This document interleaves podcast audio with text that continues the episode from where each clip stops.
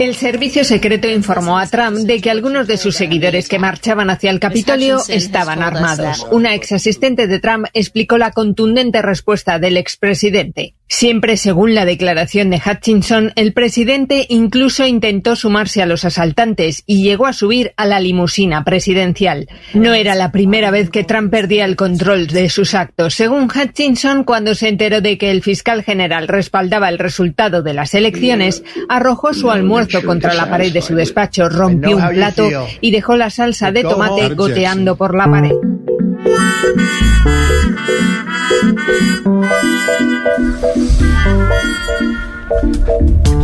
Y bueno, No sorprende nada, ¿no? no, pero en este país donde en estos momentos pues uno se está preguntando por las el ánimo presidencial, Sí. a- acabamos de hacer un ejercicio de comparación, ¿eh? Eh, y bueno, hay ánimos y ánimos. El, el de Donald, qué ánimo, ¿eh? Viste que siempre. Ketchup, vos- Sí. o sea, es- ketchup en las paredes de la Casa Blanca es una hermosa imagen.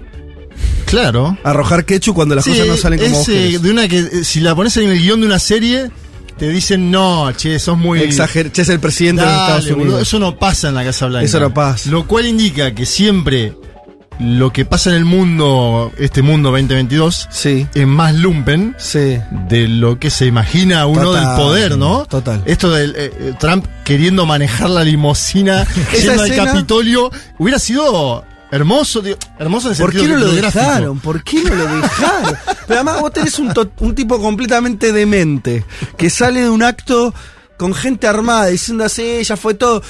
Eh, se sube a la, li- a la limusina. Déjalo que vaya, ay, cómo no fue el Capitolio, boludo. Porque lo salvaron los, propios. Lo salvaron los propios, hubiera sido condenado, hubiera estado en el banquillo ahora, ¿no? No sé, imagino. a ver. O por ahí era dictador de los Estados por Unidos de sigue, siendo presidente tirando ketchup a la pared. Eh, agarró el volante. Eso dice un- el testimonio. Agarró el volante de la, de la limusina. No, finalmente, lo- una especie de forcejeo.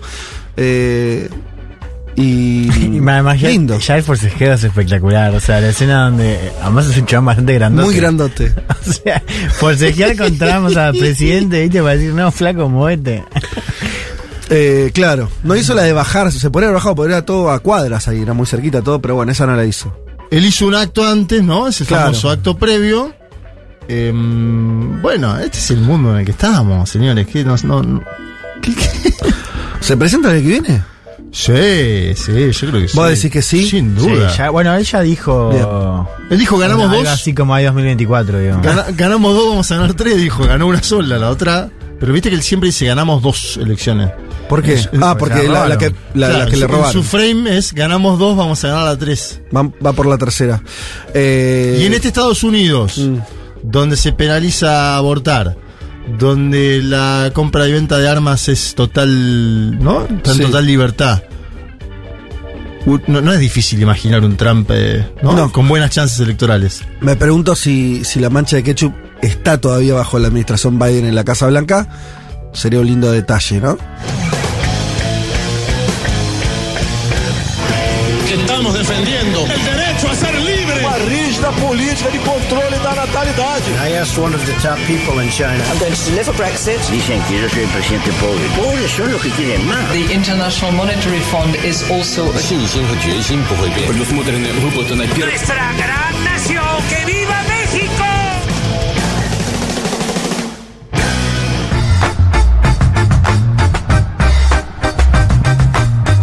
buen domingo para todas y para todos. Domingo 3 de julio del 2022. Y este es el programa 213 de Un Mundo de Sensaciones.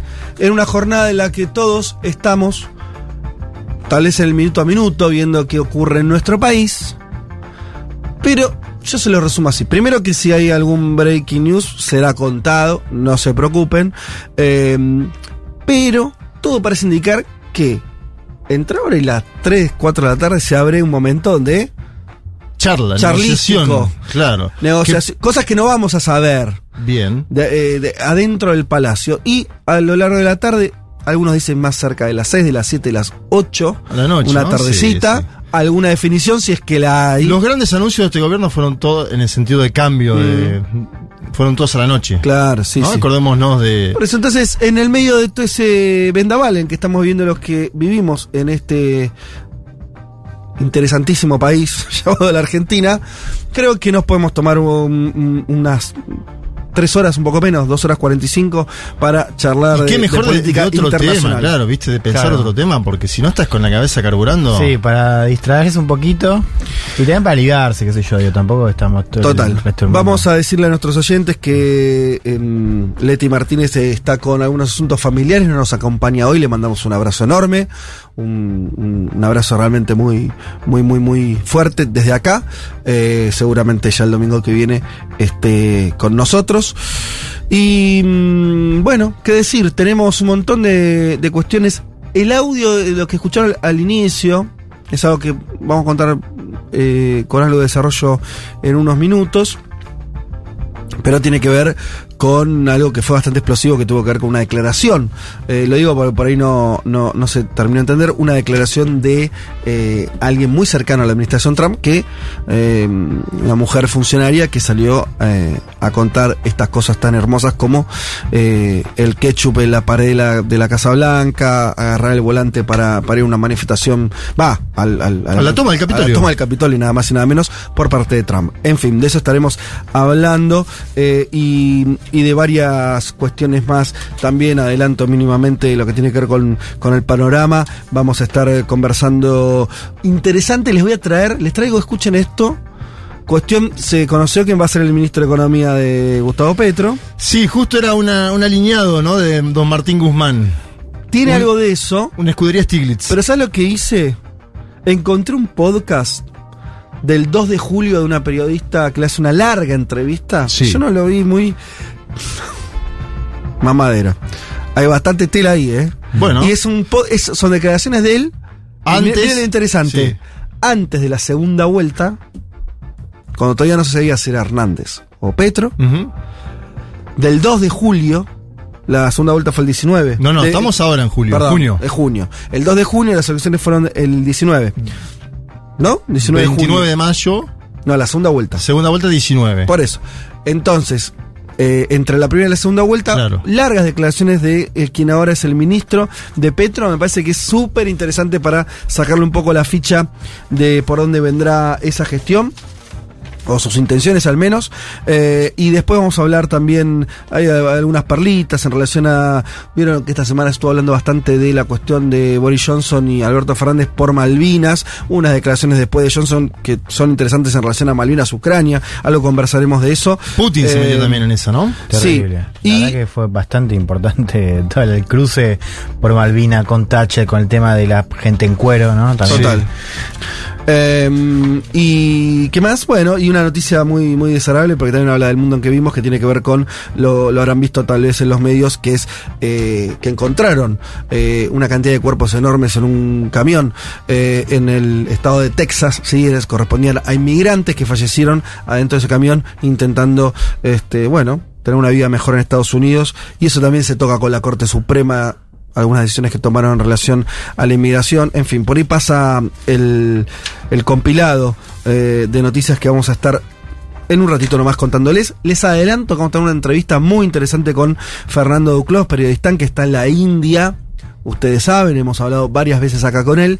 El domingo pasado hicimos una conversación muy breve porque tuvimos un programa lleno de cosas. Este, hoy, hoy mismo, este domingo, en un rato nomás vamos a estar charlando con un poco más de tiempo y intentando hacer un poco de balance sobre lo que es hasta ahora su viaje por la India. Yo estoy viendo en el mapa, como que agarré las localidades que sé la que estuvo eh, Fer y es espectacular porque hizo, hizo un, un- un recorrido inmenso por un país inmenso, pero sur, norte, este, oeste. Eh, ¿Qué habrá hecho? ¿3.000, 4.000 kilómetros no, más? Bueno, le- Vamos a preguntarle. ver si, si, si tiene en cuenta, tal vez más, ¿eh? Es, eh, algunos tramos lo habrá hecho en avión, sabemos que mucho lo hizo en tren, en colectivo, en micro, eh, impresionante lo que, y, y- y además, realmente vamos a tratar de hacer hoy como, estuvimos como teniendo algunas fotografías de la India, que nos haga un exprimido, que nos haga, ¿no? Como, como pasado por filtro, que nos trate de contar ese país, de alguna manera, en los minutos que podamos conversar hoy. Eh, y yendo a, a lo que nos van a traer ustedes, bueno, en esta semana una reunión muy importante de la OTAN, hubo también este, noticias vinculadas a, a la guerra.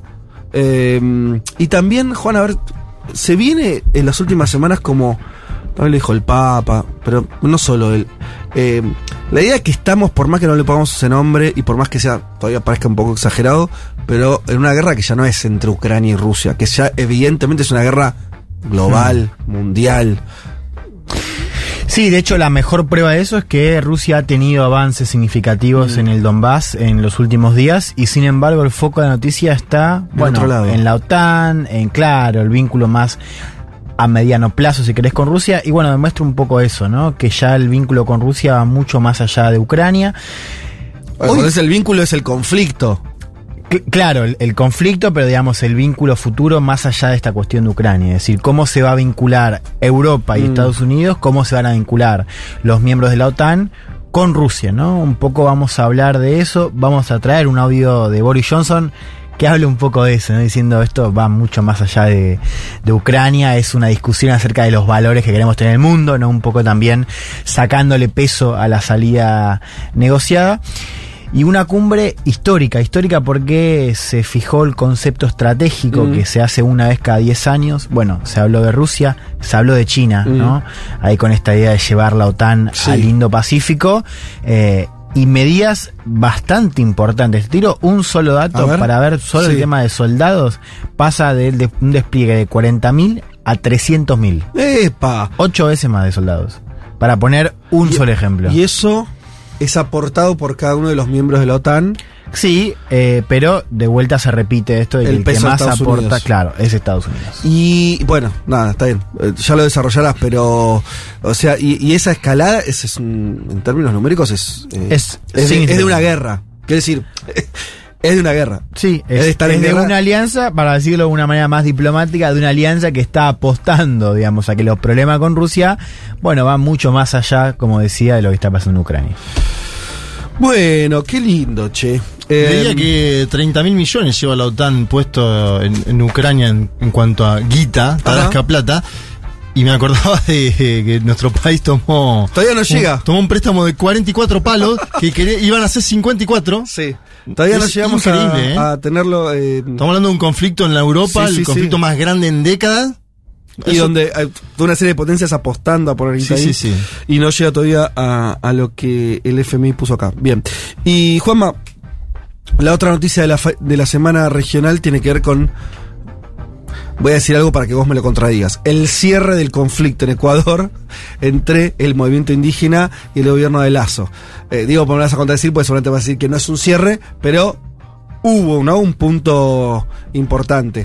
Firmaron un acta acuerdo, el gobierno del banquero Lazo con la CONAIE. Vamos a hablar hoy de la emergencia de Leónidas Sisa. Vamos a hacer un mini perfil de Leónidas. Sisa. Vamos a contar cómo negoció. Vamos a contar eh, qué dijo el banquero Lazo y sus ministros eh, durante los 18 días de paro nacional en Ecuador. ¿Y quién ganó? Podríamos, ¿no? Podríamos preguntarnos eso. ¿Quién ganó? ¿Ganó alguno de los dos? ¿Se verán 90 días? Porque hay una mesa de diálogo que va a seguir abierta para chequear los puntos eh, firmados. Me parece que hay que prestar atención a Isa, ¿eh? Hay que prestarle atención a Isa. Surge un nuevo liderazgo político ya, no solo social, sino político en América Latina, en Ecuador. Yo creo que sí, pero Mm. vamos a analizarlo hoy. Bien. Yo creo que sí. Te voy a contar algo de la formación de él. Ah, Te voy a contar, eh, bueno, estuvo ya involucrado en el 2019, ¿no? En ese estallido. No era titular de la CONAIE, pero fue una de las caras visibles. Claro, claro. En esta ya es la cara visible nítida, es decir, ya tiene dos estallidos y dos negociaciones. En el primer caso con Lenín Moreno, en este caso con Lazo. y las dos donde sale fortalecido, no debilitado. Sí. de Por hecho, más hay- que nunca, nunca es. eh, No sé si pudieron ver las imágenes de cuando se Sí. va de Quito Ajá. a Cotopaxi, su provincia. Lo saludan en Quito como diciendo, acá hay una esperanza. Y en Cotopaxi hablan de una multitud.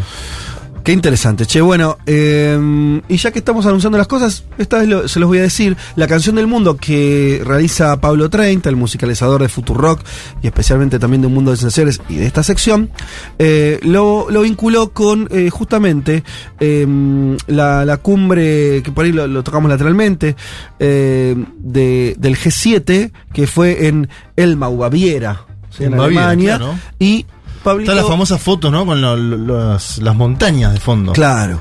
Y eso le sirvió de inspiración a Pablo para hablarnos de una gran banda alemana que fue Kraftwerk. Mirá ¿sí? Que, em, que fue un poco la que inventó la música electrónica, algunos lo, lo plantean en esos, en esos términos. Así que, eh, bien, de todo eso se trata el programa del día de hoy. ¿Y quién te dice que haya que meter algún, Un breaking. eh, algún últimas noticias si, si surge algo no, ya ¿eh? del orden inter- eh, nacional? Probablemente no, pero yo voy a tener Estaría bueno, ¿eh? Decir, Yo voy a tener el Siempre quise estar acá, acá. ¿viste? Para decir, atención. Claro. No sé ustedes, a mí me llega ¿Tenés varios, información. varios CV abiertos ahí en simultáneo? este. Así que bueno, de todo eso y mucho más. eh, ni bien volvamos de esta canción. Mira. Lindo. ¿Qué es? Senegal Fast Food Ah. es la canción. Y segundo anotado acá, no lo conozco, Amadou et Marianne. Mirá Son los autores. Ahí va.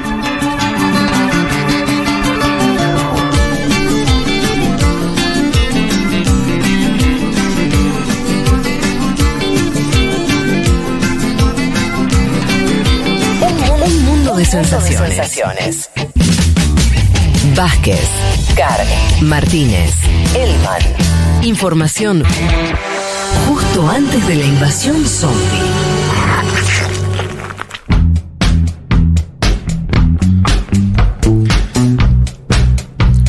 Nos dice Ignacio Celigre, y quiero arrancar por acá. eh, hoy voy a leer bastante mensajes de los oyentes. La- el domingo pasado creo que, que- que fuimos medio amarretes con eso, estábamos con, con muchas cosas. Dice, hola mundanos, quería abrir una consulta popular a la oyentada. Sí. Si todos mientras escuchamos la canción de apertura vamos diciendo todas las frases, se podría hacer una versión nuestra. Controle de natalidad es la que más eh, invento, que Sí. es eh, verdad que en momento dice algo así. Eh, ¿Sabes que hay gente que me, me mandó por mensaje? Yo alguna vez fui a ver a Divididos y obviamente tocan el tema, el cover de Sandro, Claro. que nosotros tenemos como cortina. Y me ha dicho gente que nos escucha que, ca- que canta el Viva México de AMLO en el momento ¡Viva en que México! suena. En el momento en que están. Sí, Ya tiene unida la canción a esa parte. exacto. Hermoso. Bueno, De- Débora pregunta dónde está Leti, lo, lo hemos comentado, está eh, con su familia, ¿sí? Una- nada, por una cuestión eh, personal que tiene que estar ahí acompañando. Por eso les decía que le mandamos un abrazo enorme y prontamente estará con nosotros. Y pues, por supuesto está ocurriendo mucho eh, y, lo incentivo a las famosas imágenes de eh, ustedes, queridos oyentes, almorzando, pero más que almorzando, preparando sus eh, comilonas. ¿sí? Eh, por ejemplo, mira, desde Vaqueros Salta, cocinando una tarta con harinas de trigo integral, harina de arveja, de maíz y de arroz. Todo de pequeños productores locales, pensar global, comer local. Esto lo dice Valentín y Tati y eh, una, una imagen de como distintas harinas. Ah, ¿Entendés? claro. Esto está hecho... eh, entiendo que van a hacer, no sé, ah, una tarta van a hacer, eh, y combinando harinas muy, muy distintas. En fin. Bueno. Si les parece, eh, mientras ustedes nos escriben, eh, les recuerdo al 1140 660000, nuestro WhatsApp o las redes sociales de la radio. Arranquemos con el panorama porque hay mucho que contar y seguramente mm, acá Juanma y Juan van a hacer sus aportes. Arrancamos por lo que era la intro de- del programa eh, con ese audio donde se, contaban los exa- exabruptos de Trump.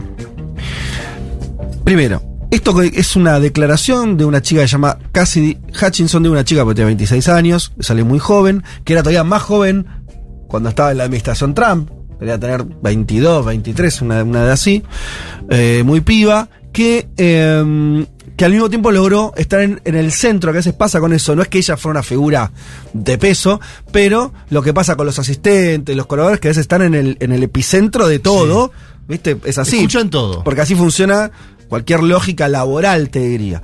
Eh, y ella era asistente de quien era el jefe de gabinete, ¿sí? Mark Meadows. Y Entonces presen- presenció todo, se- además su, su oficina estaba muy cerca de el Salón Oval, bueno, estaba, estaba ahí.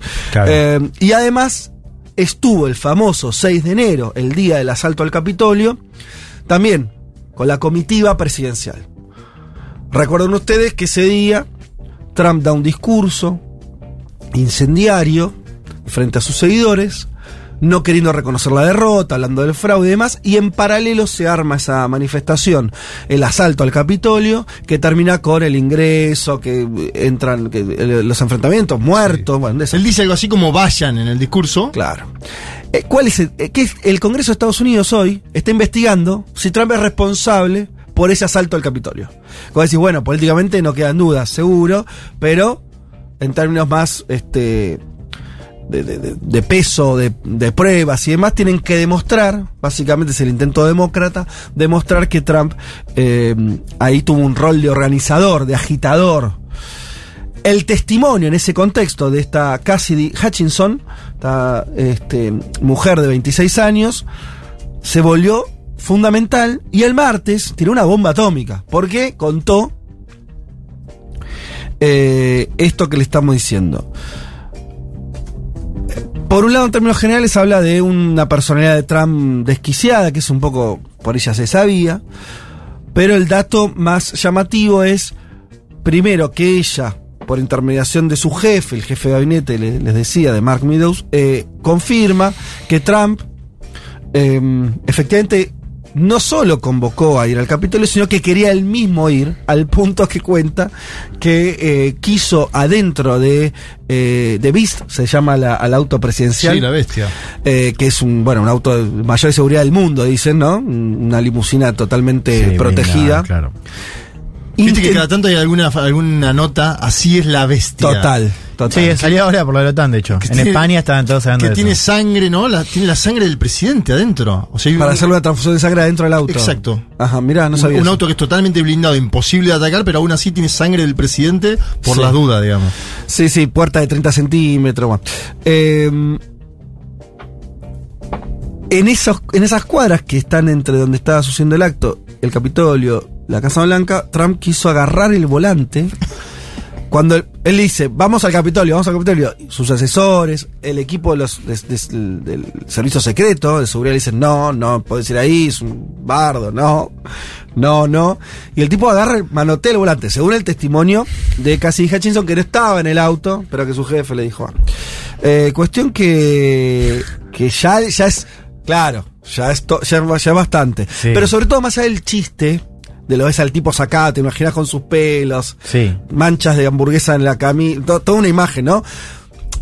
Confirma eh, que él era parte de ese movimiento. Me parece que ese es todo el punto acá.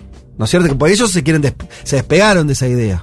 Porque como después tuvo ribetes muy violentos, entraron a los despachos de diputados, de, bueno, de representantes, de senadores, claro. Pero eh, este testimonio en ese sentido un poco lo hunde. Claro, digo, el propio Trump lo ha dicho al principio, ¿no? Esto de que era, ¿no? Como distanciándose de la pandilla más violenta, ¿no? Que no respondía, como incluso que había traicionado lo que quería el movimiento que conducía Trump, ¿no?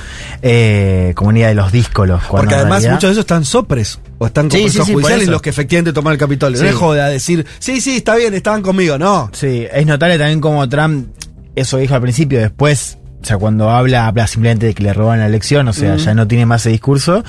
Y ahora con esto es evidente que, que no eran ningunos digamos. Y, y la discusión política es muy central porque no estamos hablando de un expresidente. Estamos hablando, me lo dijeron ustedes, de un próximo candidato a presidente, Sí, probablemente. sí. Que Son el cosas bastante más distintas. importante del partido opositor en los Estados Unidos de América. A lo que voy es, ¿se acuerdan? Bueno, no, no nos acordamos, pero lo hemos eh, eh, leído, estudiado. Cuando eh, después de la era Nixon, o posterior a la caída de Nixon, bueno, se sigue discutiendo si lo jugaban, pero ya estabas hablando de un muerto político. Esa es una historieta. Otra cosa, hablar de alguien que es central hoy en el partido que probablemente gane las elecciones. Bueno, es otra historia. Entonces me parece que ahí, ahí está eh, eh, el peso eh, y mm, de, de este de estas audiencias que están llevando a cabo en el, en el Congreso de Estados Unidos y esta declaración de Cassidy Hutchinson en particular. Bien, eh, seguramente no va a ser lo último que ocurra. Obviamente salieron ellos a. eh, el propio Trump en su red social, en Truth, eh, salió a, a- a decir que, que apenas la conocía a ella, que era una mentirosa. Bueno, obviamente el, el tratar de desacreditar el relato. Pero pareciera ser una bombita que cayó fuerte, Hmm. ¿no? Como que impactó eso. Hay que ver después si en el electorado republicano pasa algo, Sí, ¿no? es que creo que justamente el- parte del problema político que hay hoy en Estados Unidos es, eh, bueno, como vos decías, también diferente a otros contextos. Es que no hay ningún, o sea, es un sistema que no puede juzgar a un presidente que intentó hacer un golpe de Estado, digamos. Mm. No solamente por cómo funciona la justicia, sino por la actitud que tiene el Partido Republicano. O sea, vos como que tenés un par que lo bancan, o sea, inclusive gente que, que ha declarado, o sea, republicanos que han declarado en contra de lo que pasó, eh, jamás lo dirían públicamente o jamás se arriesgarían a votar en contra, lo vimos en el impeachment, por el temor a una represalia. Ahora, ese temor a represalia no se explica únicamente por lo que pueda decir Trump en su red social, sino a cómo vote el electorado en primarias republicanas. ¿no? O sea, lo que sabemos es que en general a los candidatos que apoya Trump, eh, en primarias, especialmente en estados rojos, eh, les va mejor. Eh, es decir, los republicanos más moderados que se están arriesgando ahora a condenar a Trump no ganan una primaria. Claro. Cualquiera que se- en ese sentido, sí. si no te vas a hacer un paralelismo metafórico, algo similar a lo que pasa con el peronismo en la Argentina, ¿no? Decir, bueno, Cristina es cuestionada, bueno, sí, hacerle una interna en cualquier lugar contra el- la lista kirchnerista. En Hal pierde, ¿no? Y hay algo ahí, a lo que hoy es, la fuerza del liderazgo popular de Trump es indiscutida. Claro, o sea, es, eh, para entenderlo hay que ir de abajo hacia arriba. O sea, el problema hoy, o, o- sí, el problema o, o el punto para empezar a entender es que eh, Trump lo que representa es un, un giro estructural eh, dentro del campo de la derecha que hace que sea Trump, sea el hijo de Trump, sea Marco Rubio, Mm. Ted Cruz, eh, las bases republicanas van a votar y, y- y piensan más parecido a un líder de extrema derecha. Total. Nada es igual, es, es sólido, ¿no? Yo, hay un flujo, la historia es un flujo, y quiere decir, yo lo, lo- lo único que apuntaría a eso es las cosas. Hay que ver cómo va sucediendo todo, pero eh, tampoco diría, mm, pase lo que pase, eso va a estar eh, quieto. A lo que hoy es, incluso para las. eh, a ver, la idea de la institucionalidad, viste que en Estados Unidos se decía hasta hace poco que el sistema era sagrado. Lo del 6 de enero, y por eso también Trump se despegó, y yo creo que no es neutro lo que sea con lo que pase con las audiencias, porque tocaron, metieron los de un enchufe donde no se jodía con eso. Quedó, quedó bananero ese, ese, ese- esa situación, ¿no? Para Sí. los propios ojos de los norteamericanos.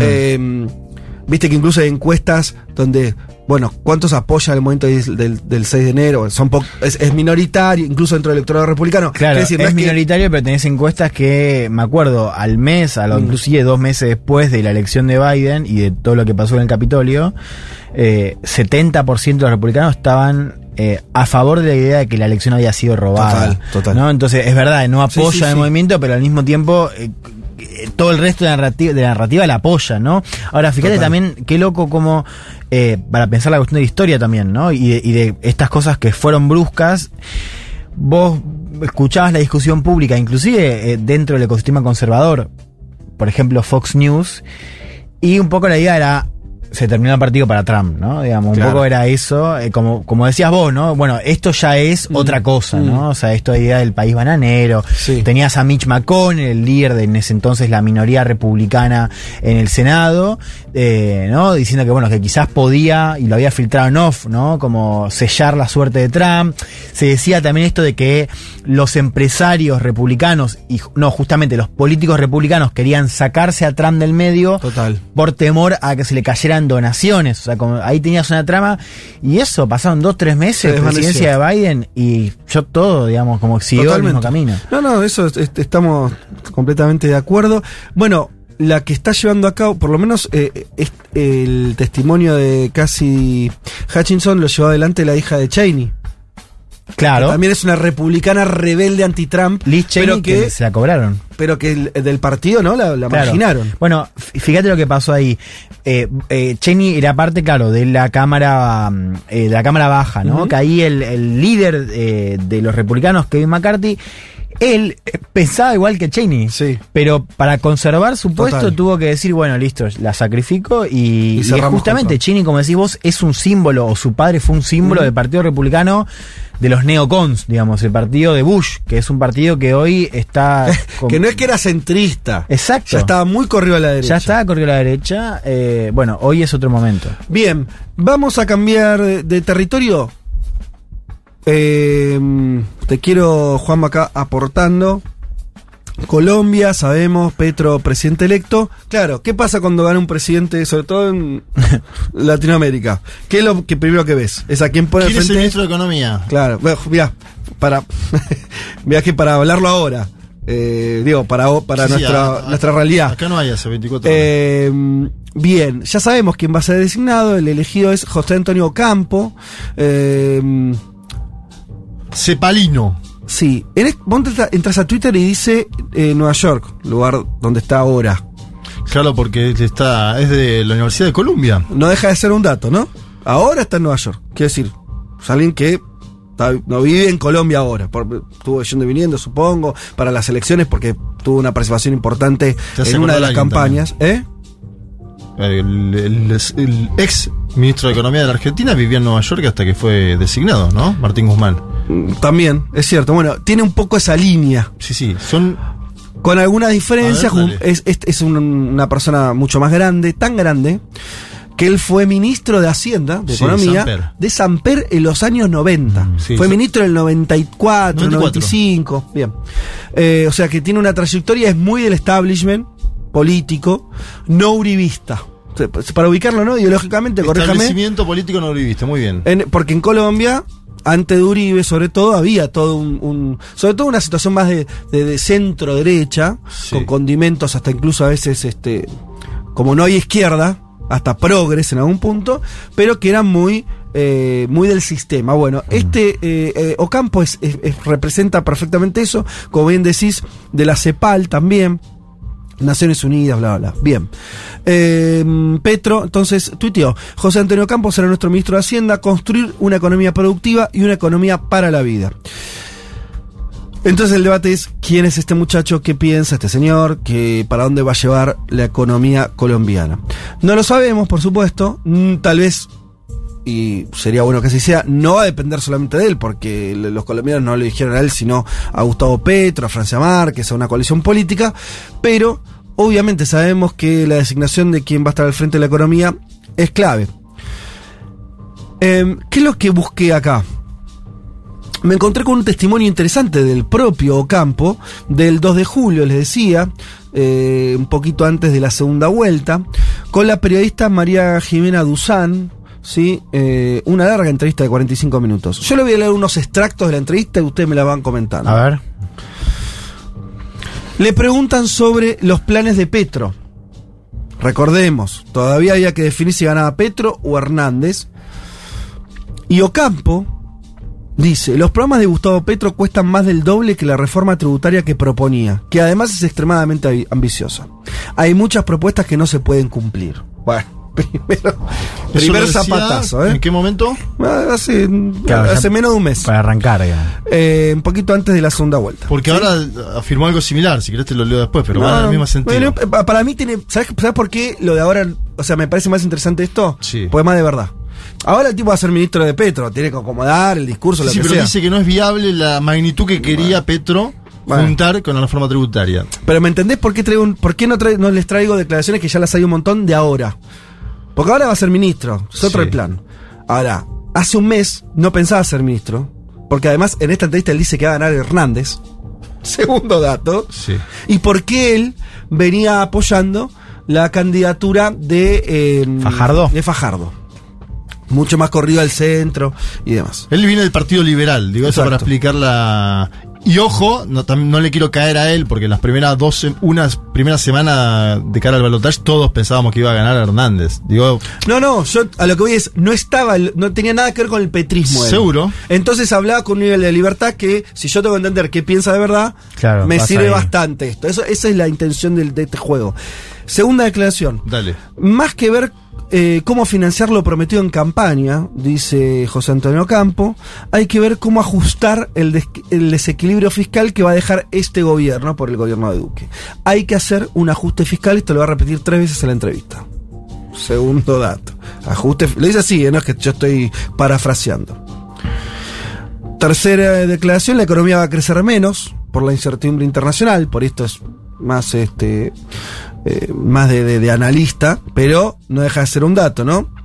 Eh, tenemos que darle, miren esto, tenemos que dar una imagen al mundo de que somos una buena economía. Él está pensando mucho en las inversiones. Acá hay toda una cosa también muy muy orto- muy clásica eh, en, en- en la idea que él se imagina de esto. Y dice, no hay que subir aranceles, como decía Petro también, sino ser más competitivos para mejorar la productividad y exportar más y así tener inversiones.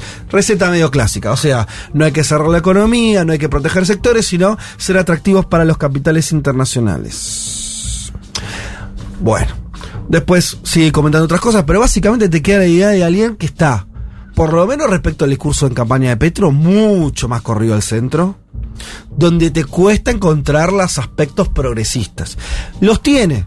Él habla en un momento también de, eh, de esta reforma tributaria que él dice que es exagerada y demás. Él dice al mismo tiempo que el Estado tiene que cobrar más impuestos porque tiene que gastar más. Claro. Muy línea cepal. Muy línea cepal. Pero no tenés. A ver, ¿qué es lo que no tenés acá que tenías en el discurso de Petro? No tenés ninguna disputa interna en términos de sectores, no hay nada. Más, entre comillas, combativo decir, che, mira, el Estado tiene que fijar reglas acá, a estos, eh, hay que este, condicionarles tal cosa. Eso desaparece, o por lo menos no está presente. No está presente. eh, El tema petrolero, ¿no? bueno, ahí te iba a ir a las declaraciones de los últimos días. Porque en la entrevista no habla nada de eso. En la entrevista del mundo ella le- eh, la, la periodista le pregunta por la cuestión de eh, la cuestión verde de Petro. Él es tanto lo que lo minimiza que casi se pone de otra cosa. Pero hace dos días él declaró hay que explorar y buscar más gas y seguir exporta- exportando petróleo. El autoabastecimiento es un objetivo claro e incluso hay que seguir explo- exportando petróleo porque si no la balanza de pago se vuelve inmanejable. Básicamente Colombia, que es un se- se convirtió en un productor relevante de petróleo, eh, obviamente, si las propuestas más radicales ambientales de, Petro son impracticables en el corto plazo, eso me parece que no había mucha, mucha duda. Pero de vuelta, no es que tiene, designó un ministro que dice vamos a darle un empuje con todo a la economía verde. Si no dice nada, bueno, pará, el petróleo necesitamos, gas hay que explorar más todavía, ¿no? Y en todo caso dice en un momento. eh, sobre Ecopetrol, que es la empresa colombiana de petróleo, de pronto dice se puede racionalizar un poquito para que le dé margen precisamente para invertir en energías alternativas. Bueno, o sea, como todo el programa de, tran- de- transición ecológica es, se reduciría que la empresa pública de petróleo tenga algo de guita para, designa- para destinar a la economía, a las energías alternativas. Bueno, algunos dirán manto de realidad sobre propuestas maximalistas. Nosotros veníamos hablando de las propuestas maximalistas de Petro que eran medio evidente que no iba a poder plasmarla por lo menos al inicio de su mandato. Pero me parece que la designación del ministro de Economía, con estas cosas que estamos diciendo, es bastante claro. Por lo menos en que no se viene un cambio este, muy radical, sino de acomodar el barco. ¿no? Sí, un- pareciera eso. Un moderado, eh, me parece que está bien poner ahí lo de Samper en consonancia, que a la vez yo lo marcaba lo de lo de Martín Guzmán Stiglitz, porque escribieron juntos los tres artículos. Mirá, no sabía. Eh, claro, el, el ahora ex ministro de Economía de la Argentina es- escribió con el ministro entrante de Colombia. Y además, atención, porque es asesor internacional o campo del Consejo Económico y Social de la Argentina. ¿sí? Una institución que ha creado el gobierno de Alberto Fernández. Entiendo que está capitalizada o llevada adelante por Gustavo Belli, ¿no? Bueno, es uno de los asesores internacionales con Alicia Bárcena, que también es CEPAL, con Mariana Mazzucato. Es un hombre que se muere, se mueve, digo, dentro de esas tendencias de el centro, podríamos llamarlo, el centro político económico latinoamericano. Sí, me parece que cada tanto tienen tintes progresistas en algunas ideas. Sí. O sea, no son, no son neoliberales, eso está claro, ¿no? Pero tampoco diría que son, tienen un empuje redistributivo muy fuerte. O por lo no, me parece que piensan una, por eso. Ahí. Ordenar la macro, ¿no? Es la gran idea que tenía también el ministro de Economía saliente, que obviamente, con esto no quiero decir que Ocampo vaya a hacer lo mismo que hizo Martín Guzmán en la Argentina, porque la economía colombiana en términos Es generales está más ordenada, podríamos decir, para simplificarlo, Sí. a la derecha, pero más ordenada. Sí, ojo que igual, y esto lo decía en la entrevista, A ver, ¿eh? Tenemos que tener presente que se desordenó tanto el mundo que eso ya no lo tiene claro, nadie. ¿eh? Porque en Colombia te dicen, no, nuestra balanza comercial es un desastre. Sí. Balanza de pagos, ¿por qué? Por los precios de la energía. Lo mismo que nos pasa a todos. Sí. Entonces, Está bien, o está sea, bien, está tener, bien. para, No, tener razones que no tienen los índices de inflación que hay acá, son otros los problemas. Sí. Pero nadie la... na- eh, Nadie eh, la tiene atada, está sí, bien, está bien lo que marcas. en todos lados. Está bien lo que marcas. Un moderado, está bien eso. No es un neoliberal tampoco, y no es... eh, Y otro dato que yo no tenía Sí. es que él militaba en otra candidatura. O sea, hay una... asesoría igual, no militancia. Asesoría Fajardo. Mira, en la entrevista él es muy Sí. insistente en que es su candidato y en Bueno. que y de hecho, ¿sabés lo otro el otro dato si crees que fue un poco inquietante?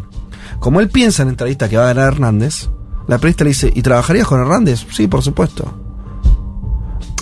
Pareciera que podría haber laburado, o sea, con el candidato al que apostaba, Sí, con es que igual la política, y con econo- Petro. la política económica de Hernández, la que marca en el tramo final de campaña, no era una Sí. política económica de derecha, ¿eh? Eh, A mí me hace acordar mucho, bueno, ustedes lo vinculaban con Guzmán, creo que es válida, eh, a Pedro Franque, ¿no? Quien fue ministro de Economía de, De- Pedro de- Castillo, que también venía también. con este peire de centro Total. izquierda, de Banco Total. Mundial. Total. Bueno, se termina yendo, ¿no? Pero digamos, me parece que hay una Sí, ligación hay entre ahí. los ministros de Hacienda o Economía que eligen estos candidatos, o bueno, ahora presidentes progresistas. Y con eso, convencimientos políticos muy lábiles. Si vos te imaginas que puede ser parte de un equipo de, de economía de Hernández o de Petro, bueno, no, tú- tú- a lo que voy es. pero no le preguntaron por Fico, Fede. Yo ahí en eso di- difiero un poco. No, porque no es uribista. Por No, eso te hecho, digo. No, no, no, no es uribista. Y pero la- la- la- nosotros simplificamos por ahí a Hernández por lo que fueron sus declaraciones en todos los aspectos. En términos económicos, La propuesta de Hernández en el tramo final de la campaña de cara al balotaje era muy similar a la planteada por Gustavo Petro. De hecho, le decían que lo quería copiar para captarle votos. Total. Eh, me parece que viene por ahí esa pregunta. Y obviamente ahí te agrego que para mí es asesor de Fajardo. Por eso, si vos decís, puedo estar con uno o con otro, no es que está militando, no, no- Sí. no era un militante de la campaña de Fajardo. Es un tipo del Partido Liberal que asesoraba a Fajardo como un técnico, Mm. y ahí de vuelta el vínculo con el saliente ministro de Economía argentino, como un técnico que llega a la Sí. política. Sí, de, de hecho, si uno mira los nombres, los equipos técnicos de Fajardo y Petro eran bastante similares. De hecho, muchos de los tipos que estuvieron con Fajardo en la candidatura de 2018 se habían ido a Petro ya en esta primera vuelta y con segunda también fue El más. dato creo que es interesante para analizar es por qué hay elección de tantos personajes técnicos por Bueno. parte de los gobiernos progresistas latinoamericanos de la segunda que- Y oleada. pues que está eso todo yo prendido estoy- fuego. Sí. O debilidades del. ah, Mira, yo me, me acordaba para hacer para un paralelismo que tenga sentido. Astori, el que fue tanto tiempo ministro de Economía de Uruguay, era un Sí. mega moderado. Hasta Sí. algunos lo acusaban de neoliberal, efectivamente. Ahí llevándolo un poco lejos. No, no, sí lo acusaban. Bueno, Militante histórico de Frente Amplio. pero era un militante. del- a lo que te voy a decir, de Astori podía ser cualquier cosa. Era un orgánico del Frente Amplio. Luis Arce Catacora, un lo orgánico mismo, del MAS. orgánico del movimiento Bueno, yo lo que te digo es, esa es una, para mí, está bueno. una cosa es esa. Sí. Y otra cosa es el mundo de los técnicos. Bien, me gusta esta discusión Yo en no- este momento. Sí. Y, me, y Me es interesa. pertinente la discusión Sí, política. claro. Porque me parece que hay un... de- un- a mí me, me parece un poco ex- extraño. A ver, me parece que colisiona. eh, Que colisiona. Un triunfo político de la envergadura que logró Petro, una hazaña política en un país atravesado por la guerra, donde la izquierda no existía, gana. Contra todo, contra todos los pronósticos. Con la primera mujer eh, afrodescendiente en un lugar importante, todo eso. Ahora, la gestión económica a un técnico con esta característica. Es un tema. Hay que ver cómo sale, como todos los experimentos. Ahora, es un tema. No llamaron un orgánico moderado propio. Tal vez no existan, los partidos políticos en Colombia, eh, el, el propio movimiento de Petro es un sería difícil decirle partido político, ¿no? Es una cosa, un frente medio extrambótico. Bueno, yo entiendo, pero Sabes que eh, lo estuve viendo porque estuve mm, recorriendo un poco las comparaciones de entre lo que fue este ciclo, o sea, lo que es este ciclo con el ciclo de la, de la marea rosa de primera década, ¿no? sí. Y María Rosa no me gusta. ¿No. No, hace Tocatlián el término. No, porque, pero no me gusta na- na- nada en contra del color rosa, simplemente como me suena más a la Light. europea. A mí me No, suena una, cosa, viste, socialdemócra salsa, europea. ¿no? Me parece, me hace, me hace acordar a la salsa. Pero no una pavada, Juan. No, ok. Sí. No, eh, que si no Sí. miraba, o sea, los Estabas ministros de Economía en sí. No sé, el caso de Venezuela, Chávez gobierna la primera etapa con la ministra de Economía de la etapa anterior. Eh, y vos veías los nombres también de los Eso no lo ministerios sabía. de Chávez- Economía. Chávez eh, mantiene me la lo contó ministra de José Nathanson, que Nathanson es- escribió La Nueva Izquierda en... Sí. Pero eh, que Chávez, gober- el- la ministra de Economía de Chávez. Venía desde la, no sé si era Economía o Hacienda, eh, venía de la etapa anterior. Del del Eh, presidente anterior, sí. Y bueno, él compara lo que fue también el equipo económico de Lula al principio, bueno, inclusive el Total, de Néstor también. total, total. Y vos veías que en realidad los nombres en general, la mayoría de los nombres que nosotros recordamos como los cerebros económicos de esos gobiernos, fueron después, o sea, no fue el primer ministro. Total. Se terminaron de asentar, ¿no? Sí. Eh, ahí también hay una condición de posibilidad que también Sí. son los años del gobierno, ¿no? Pero Total. es interesante que son muy pocos, quizás Astori es una excepción, digo, esto de que No, el primer lo- ministro... Lo, que había era una cohabitación, me parece, porque yo me acuerdo que en Venezuela era Giordani el ministro de Planificación y lo fue durante 14 años, ¿no? Había una cohabitación entre planificación y economía en muchos de esos gobiernos. Entonces, por ahí había un técnico en economía, pero había un superpoder en planificación. Que en la Argentina también sucedió en un momento, ¿no? Sí, la baña y debido. Por. Exacto. A lo que voy es que as- hasta que se termina de sentar pueden pasar, bueno, al menos en el primer ciclo pasaron un par de años. No, es que Juan tenés toda la razón porque eh, también para hablar del, del más importante, o sea, el, eh, el pa- del país más importante que era Brasil, Lula tampoco, mu- muchas veces tuvo tipos que no eran para nada ni cercanos a la línea del PT el, en el Ministerio de Economía. Eso también es cierto. También es verdad lo que dice Juanma. Eh, por ahí tenías a una Dilma que era así, mucho más orgánica. Digo, Claro, no, y me No. contaba otra cosa, eh, Nathanson, que mm, eh, reporteaba para el libro, que era que Néstor en ese momento pensaba que Lula era neoliberal. total. Entonces, Sí, sí, como que también me Sí, parece interesante como, porque estamos, estamos en un- unos primeros años, si querés, o el primer año de donde se reconfigura esto, eh, y si vos mirás lo que eran los inicios de la También del había algo anterior, de- viste, así. no terminaba de cuajar, porque estaba Chávez de un lado, Lula que, que para muchos era neoliberal, viste, Néstor con otros, otro contexto acá, entonces, digo, hasta que se termina de asentar la idea de ciclo, esto lo decía él, en general pasan un par de años. Lula tuvo a Palochi al principio. Claro, mega neoliberal. Y Palochi. después eso se da en el primer gobierno de Dilma con Joaquín Levy. O no, Claro, mejor dicho, en el banquero. Con Joaquín Levy, que era el hombre mano de tijera, le decían a Joaquín Levy, como diciendo, viene a ajustar. Bueno, de hecho lo hizo. Lo- sí, está bien, en el medio hubo 50 millones de personas, 40, que salieron de la pobreza en Brasil, Claro. en el segundo gobierno de Luis Lula. Silva. Claro, por eso vos decís, claro, vos siempre hablas del segundo a diferencia del primero. Es Entonces, que fueron muy distintos. Es Claro. vos por eso está bien la- la- la- lo que te dice Nathan o lo que decís vos. Digo, es verdad que vos lo ves ahora en retrospectiva, todo junto, y vas al, como hace Juanma, vas al saldo. Decís, bueno, pará, los gobiernos progresistas de esa etapa lograron esto, esto y esto, intervención Sí. de la economía, nacionalización, bla, bla, bla. Está bien, es verdad que fue un proceso. Algunos gobiernos arrancaron enseguida con esa dinámica. Bolivia, otros, Venezuela, ahora parece.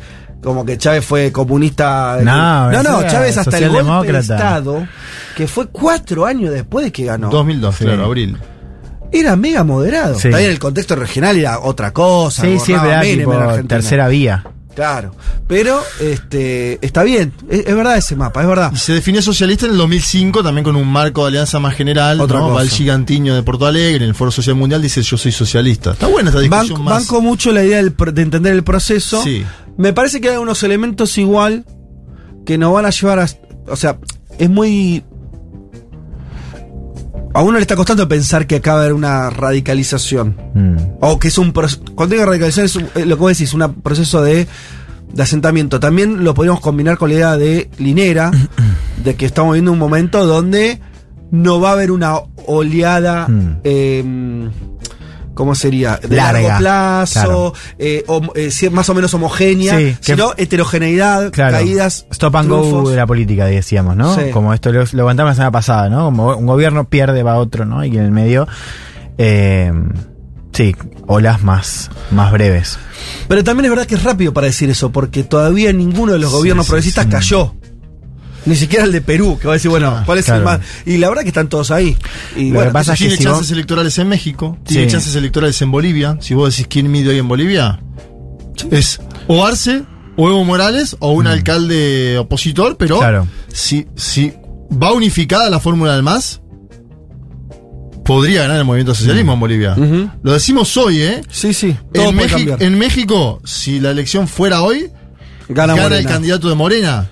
Sin dudas. Me parece ahí que Claro. también En hay Brasil para- es muy probable que Lula tenga un triunfo electoral muy importante, por lo menos hoy todas las encuestas dicen eso. Sí. Sí. Tan importante que hasta ganaría algo que no ganó nunca el lulismo, y es mucho decir eso, que es el Estado de San Pablo.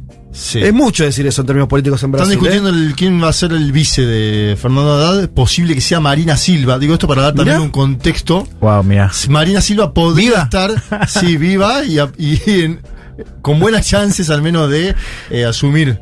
Mirá. Sí. A propósito, eh, para un poco es eh, rubricar la idea del giro, eh, escribía nota en una sociedad Manuel Canelas, que fue funcionario de Evo, Sí, ¿no? claro, Eh, ahora se alejé un poco del, del evismo.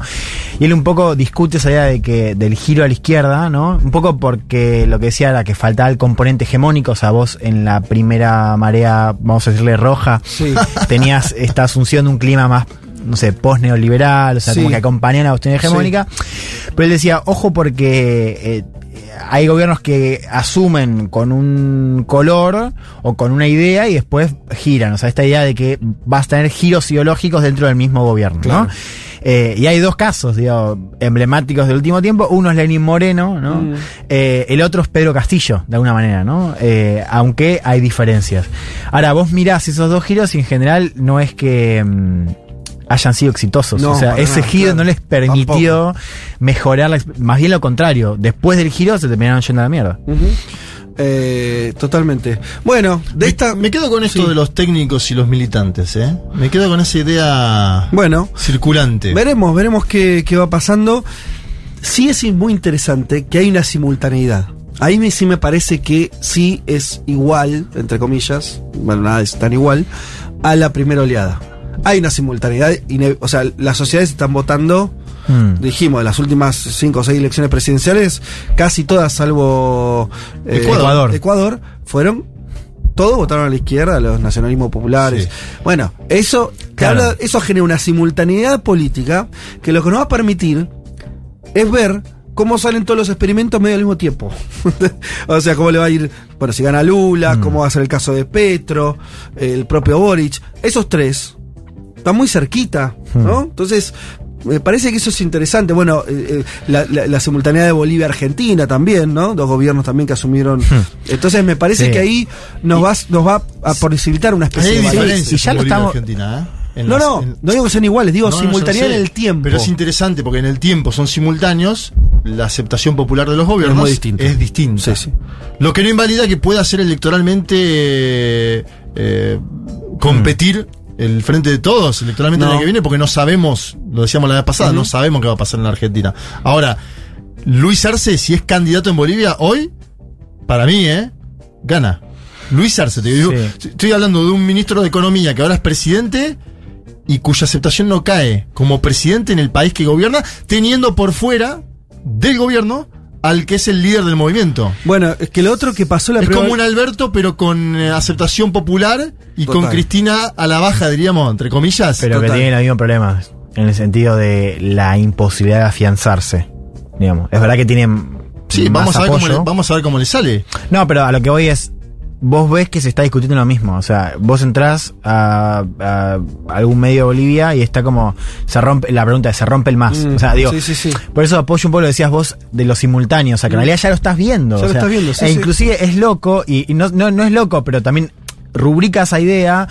Esto de que. La verdad que las izquierdas que llegaron en Argentina, para poner un caso, Bolivia, y la de Chile son muy distintas, ¿no? Y los países, o sea, son muy distintas. Y sin embargo, tenés una, una gama de problemas comunes Total. que es bastante significativa, Sí. ¿no? Una es esto del internismo, el tema de las coaliciones, esta discusión acerca de los modelos, digo, de, bueno, Y son lo- coaliciones más amplias en demandas también. Y lo otro que creo que va a ser distinto, ahí volvemos a la, o sea, de vuelta.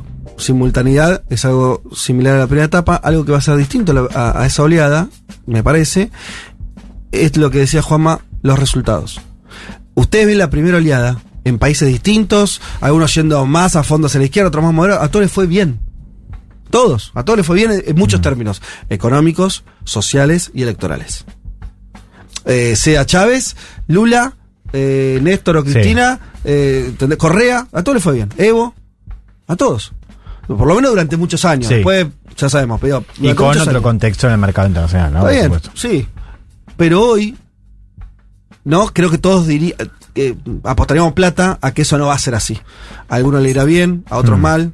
Eh, Y, y eso Ah. también van a ser, lo, lo- a- a- diciendo lo que vos decías respecto de Bolivia, los resultados empiezan a ser muy dispares en cada Sí, país. la, Sí. la Argentina tiene una excepcionalidad que es el acuerdo con el Fondo Monetario Sí, pero que- Boric, Boric teniendo un problema de, de aprobación eh, personal de su gestión al poco tiempo de Sí. andar, eso, ¿me entendés? En Como este clima, eso, pensaba también, eh, hay un solo proyecto hegemónico de la izquierda, que es México. Bien, bueno, lo que decía Eh, Juanma. sí. Después podemos discutir. Yo eh, soy bastante escéptico de la vocación transformadora de AMLO, y lo hemos dicho bastante y lo hemos discutido Para también. vos es más conservador. Es mucho menos progresista de lo que se le imputa, digamos, Ajá. para empezar a hablar, ¿no? A nivel doméstico.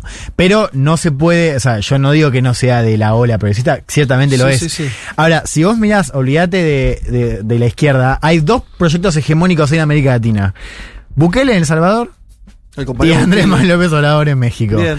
Eh, y tiene algo en común también. Ya, hay una cosa de, eh, de líderes fuertes, después con la coyuntura completamente distinta, Sí. después con lo que sabemos. Pero también me llama la atención eso que hay únicamente hoy dos líderes en, en, la- en el hemisferio americano Ajá. que tienen la capacidad de implementar su agenda y que tienen apoyo popular. AMLO en México, Bukele en El Salvador. Yo lo anoto a Arce ahí, ¿eh? Eh, Después podemos discutir un día. Yo a Arce te lo no, anoto. no se compara por, Bueno. por varias cosas. Primero porque los números no te lo dan. O sea, vos tenés uno que tiene ¿Cómo no? 40, Es el- 50 el, y... princi- es el principal candidato para la próxima selección. Sí, pero- Incluso ganándole a Evo Morales en la Pero interna. es verdad, Juanma, que todavía no es un líder político del P- no, no domina completamente su espacio político como si lo hace AMLO o Pero además, uno, hay Tiene uno que mide fuera. 40 puntos, que es el caso de Arce con suerte, y el otro es 70, 80. Bueno, 90 el caso de Bukele. No, Digo, está bien. También hay una diferencia AMLO- de... Bueno, bueno, pero vos me lo pones con AMLO. No me Sí. pongas a Bukele porque Bukele es. Bueno, AMLO, AMLO le saca el 30 sistema puntos. de partido Desde ya, pero digo, algunos también. Saca 30 puntos de saca. O sea, lo que bien. es, en AMLO no hay ningún atisbo de alguna posición, y en Bolivia lo que sí dice es, bueno, en este clima se impondría, se, eh, Arce ganaría la selección. Eh, bueno, estuvimos discutiendo mucho. eh, del otro lado, díganme, Lindo si, debate, no- lindo díganme debate, si a los oyentes si no les hicimos olvidar de lo en este rato de na- na- nadie estuvo pensando en Guzmán. Sí, igual lo nombramos bastante a Don Martín. Bueno, pero eh, me parece que, que hicimos un. Yo estoy viendo, todavía no hay, no hay novedades, ¿eh? así que sigan acá. Bien, bueno, eh, tenía algunas noticias más de este panorama, pero me parece que no nos entran, lo voy a decir simplemente para que Los no. títulos, ¿no? Claro, que sean los títulos. Decíamos, eh, murieron 53 migrantes en un camión en Texas, tremendo. Eh, lograron rescatar a 16 personas, 12 adultos y 4 menores. Eh, estaban conscientes a los que rescataron, bueno, el resto obviamente no. Eh, se- estaban a 250 kilómetros de la frontera con México. Y esto se inscribe, digo esto nada más, en todo un debate, bueno, lleva décadas sobre la inmigración en Estados Unidos, pero recordemos que Trump eh, había sido durísimo y implementado una ley donde los que pedían asilo tenían que ser eh, al mismo tiempo expulsados, ¿no? Porque tenían que, que- que so- esperar la resolución judicial Del otro lado del países. mostrador. Exacto. Que eso fue de, bueno, Biden lo, lo, este, lo, lo modificó, la Corte Suprema ahora, esta Corte Suprema tan polémica, le dio en algún punto la razón a, a Biden con eso. Eh, pero esta noticia tan trágica, macabra, de, esta cantidad de muertos en un camión en Texas, muertos, por asfixia y por estar ocultándose, ¿no? Por, la, ilegalidad de la inmigración, eh, repercute en esta discusión eh, más de fondo. Y por otro lado, quería decir, no quiero olvidarme de esto, me, me, hierve un poquito la sangre. Boris Johnson, que comparó Malvinas con Ucrania. Digamos, lo voy a decir muy rápido porque estamos pasados de tiempo, pero Eh, indiqué, dijo Boris Johnson, ustedes se acuerdan de la foto con Alberto, que Alberto, le- que eso estuvo, bueno, me pareció muy, muy valiente de su parte, se lo dijo ahí en la cara la cuestión de Malvinas. Eh, dijo Johnson, indiqué que estábamos dedicados eh, en gran parte de nuestro tiempo en el G7, dice, a hablar sobre Ucrania donde el principio en juego era el derecho de las personas soberanas e independientes a determinar su futuro. Déjeme sacar eh, mi bandera argentina y decir, maldito pirata mentiroso. maldito A lo- pirata a lo Mario mentiroso. Santos. Eh, porque no está en juego eso en Ucrania. Ni ningún gobierno europeo hace eso. Maldito pirata mentiroso. No está en juego el derecho de las personas soberanas e independientes. Es un Estado. Ustedes están defendiendo a Ucrania y está bien que lo hagan en términos de que es un Estado independiente. Sí. Y en términos de la continuidad territorial. Ustedes le dijeron a Rusia que no podía invadir un, un país soberano.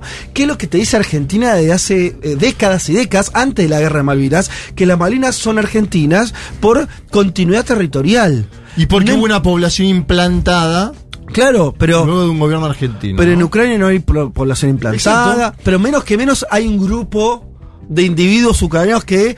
No, no, esto es un verso de, de Johnson como para traer Ucrania en su discusión. Ucrania nos da la razón a nosotros, no a vos. Eso es lo que estoy diciendo. Eh, dice, ese era el principio que está en Juan Malvinas, sigue mintiendo el, el pirata, y se decidió de manera decisiva durante muchos años. Todavía no veo ninguna razón para que practiquemos, para, perdón, para que participemos de una discusión sustantiva al respecto. Y ahí te doy la razón, Johnson. Yo tampoco veo motivos para que vos te preocupes y nos habilites la discusión simplemente porque son más fuertes. El que, Pero defendió, el que defendió a la Argentina fue Vladimir Putin, que después en otro momento le dijo que tiene que dejar de abusar del alcohol. A Boris Johnson, no, una, un, un escenario internacional tranquilo, ¿no? Muy lindo. bueno, chicos, esta fue la tan, la, perdón, la- la- el panorama de noticias. Nos vamos a una tanda y volvemos. Bueno, aquí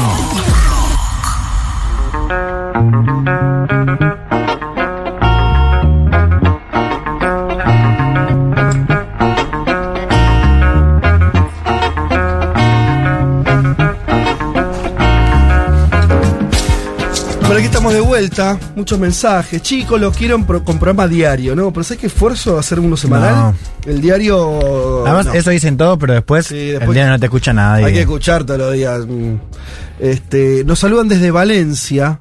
¿Valencia, España? Sí. Pues también hay Valencia, Colombia. Hasta donde sé. Y debe haber alguno más. Pero supongo que es eh, Valencia, España. Eh, Mordisquete algo. Escúchame, Valencia, Costa España, lindo lugar, ¿no? Valencia para no conozco. playas, Debe ¿no? ser muy lindo. Yo tampoco conozco, ¿eh? te digo, pero las playas de Valencia, La luna de Valencia. la luna de Valencia también, ¿no? Mira esto que nos dice eh, Ana María desde Costa Rica.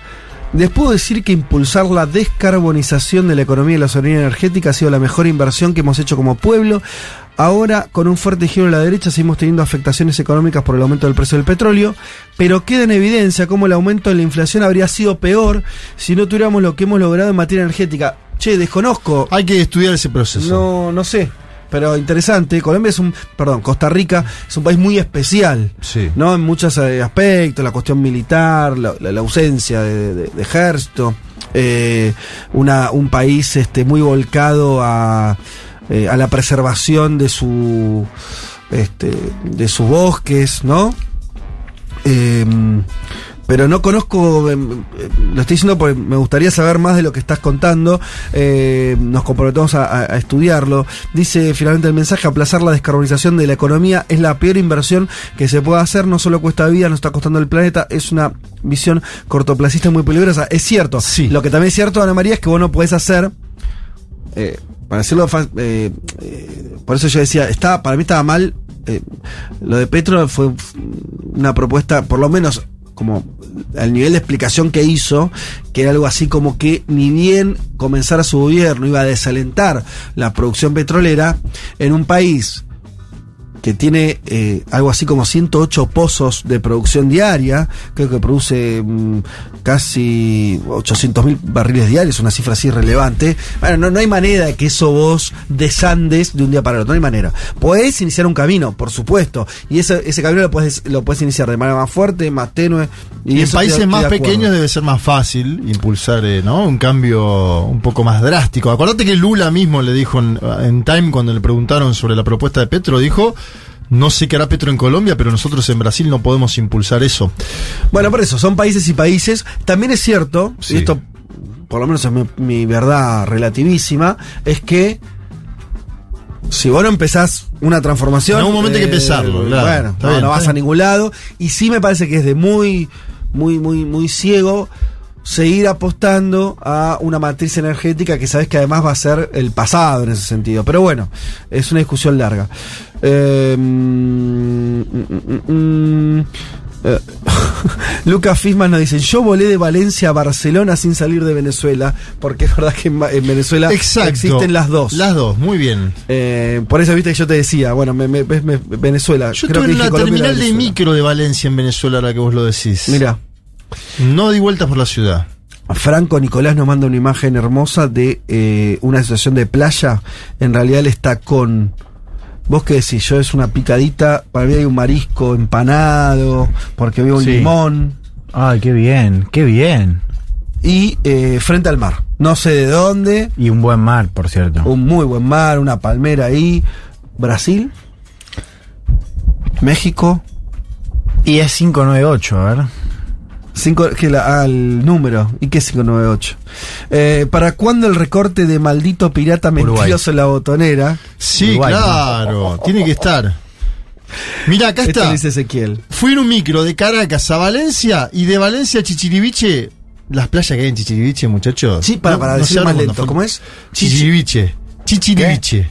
Chichiriviche. Es un lugar de costero donde vos te tomás una lanchita Ajá. que te la maneja un señor que está, eh, eh, te diría, con el color de piel tipo Pipo Gorosito. Ajá. Por la porque claro, Mucho labura sol. ahí el chabón, claro, y, y se ponen, viste, la cantidad Sí. de. Bueno. En 20 minutos vos estás en callos que son como islitas.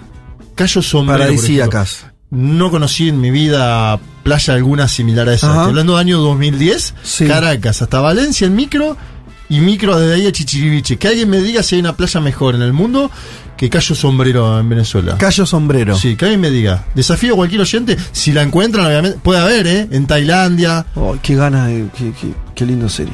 En fin. Eh, bueno, eh, ¿qué más tenemos por acá? Bueno, la gente está mandando muchos links. Chicos, no, no vamos por abrir links. Pero escríbanos lo que quieran. Insisto, al 11 40 66 0000. Estamos, Luli me dice que sí, nuestra productora en comunicación con el amigo y patriota Fernando un patriota, Duclos. un defensor de Argentina. ¿Cómo estás, Fer? ¿Cómo anda, Fede? ¿Cómo andan, chicos? ¿Todo bien? Todo espectacular. Bueno, decíamos en el inicio del programa que íbamos a conversar eh, un rato con vos porque la última salida fue breve, pues saliste sobre el final del programa y, y demás. Ahora estábamos, no- nos reservamos otro tiempo. Y además lo hicimos con esta intención, que es ya vas cinco meses o algo así en, en- en India. Eh, me suena que podés, que podemos hablar como, como quien pasa por un filtro ya de la experiencia en India, por más que seáis ahí y demás. Eh, y, y bueno, no sé si, si la palabra es balance, pero podría al- empezar a, a contarnos como tus saldos del viaje. Sí, eh, empecé el 9 de febrero, es decir que bueno, ya casi van a ser 5 meses, 150 días. De esos 150 días, en realidad pasé un mes en Sri Lanka, pero bueno, es medio parte del subcontinente, la verdad es esa, es como si hubiera estado también en Pakistán o en Bangladesh o en Nepal, así que creo que Vale, igual, a ver, estoy en un momento doble. Por un lado, sí, es muy cierto eso que decís, que ya es un momento de empezar a sacar balances, de hacer saldos, porque además, déjame decirte, el otro día veía los memes respecto a lo que pasó ayer en Argentina, de que un día en Argentina son siete años en cualquier otro lugar. Bueno, cuatro meses en India son 20 años en cualquier otro lugar del mundo. Es de una intensidad que realmente no te deja respiro. Entonces, bueno, yo siento que estoy hace años ya acá. Y bueno, tengo por un lado esa sensación de, sí, ya es hora de hacer un balance, de un saldo, esto estuvo bueno, esto estuvo malo. Y por el otro lado también lo cierto es que el cansancio de estar, después de estar tanto tiempo acá a veces no me deja hacer un balance eh, positivo como me gustaría hacerlo y como sin duda lo voy a hacer una vez que logre abstraerme de las situaciones de, de cansancio e intensidad diarias. No, a ver, el viaje es por escándalo mucho más positivo que negativo, pero claro, cuando venís de un micro de 20 horas que te deja doliendo la espalda, la cabeza, las piernas, el pecho, los brazos y no dormiste en toda la noche, sin duda lo que te pregunten probablemente va a estar tenido de un tinte medio pesimista. Entonces, bueno, por un lado esta cosa a ser el balance y por el otro lado también la necesidad tal vez de mirarlo un poquito más de, de lejos para poder sacar las conclusiones sin estas vicisitudes del día a día que muchas veces la verdad, por más que uno suba fotos hermosas a Instagram y demás, bueno, terminan influyendo un montón en el viaje. Voy a Pero contar Fer- una, Fer, pe- pe- un- una- voy a contar una intimidad, Sí. perdóname, fue una intimidad que no sé si, si debería, pero que sin duda son muy importantes en el viaje. Recién hablaba con mi hermano y me decía, ¿cómo estás? Digo, muy contento porque hace una semana que no me duele la panza y que voy al baño como una persona normal. Digo, parece una, parece una boludez, pero es muy importante. Bueno, es que, es que mi, mi pregunta iba a ir hacia eso. Explícanos más, empezaste a hacerlo ahora con esta anécdota, eh, lo de la incomodidad o lo del cansancio. ¿Qué es lo que tiene particular India que te cansa tanto? ¿Es eh, eh, viajar es, es molesto por es incómodo? La cuestión de la, de la comida, ¿por dónde pasa eso? Bueno, a ver, por empezar para mí pasa por la sobrepoblación total y absoluta y el ruido. Es casi imposible encontrar silencio. Yo ahora estoy en un piso 14, por eso es que puedo estar hablando normalmente con ustedes, pero si estuviera en la calle estaríamos escuchando bocinazos por todos lados. Los primeros 10, 15 días uno no, no aguanta más los bocinazos. Después obviamente se acostumbra. Yo tengo un hermano que toca el piano y siempre que, que, que él ensayaba, estudiaba piano en la casa, toda la gente que no era de la casa se daba cuenta. Y para mí ya era un sonido más del medio ambiente, porque claro, lo vengo escuchando Sí. ensayar desde que, desde que tengo cinco años, pero con, las con las bocinas, con los ruidos y demás pasa lo mismo. Es muy difícil estar solo, es muy difícil estar en silencio y eso te va comiendo la cabeza. Después, otro tema para mí muy particular, te diría que el más importante es la comida. A ver, cuando yo llegué a India no podía comer picante porque me ponía a llorar, porque me salía agüita de la nariz, porque probablemente al otro día la pasaba mal con Sí. el estómago, estaba con mi papá en ese momento.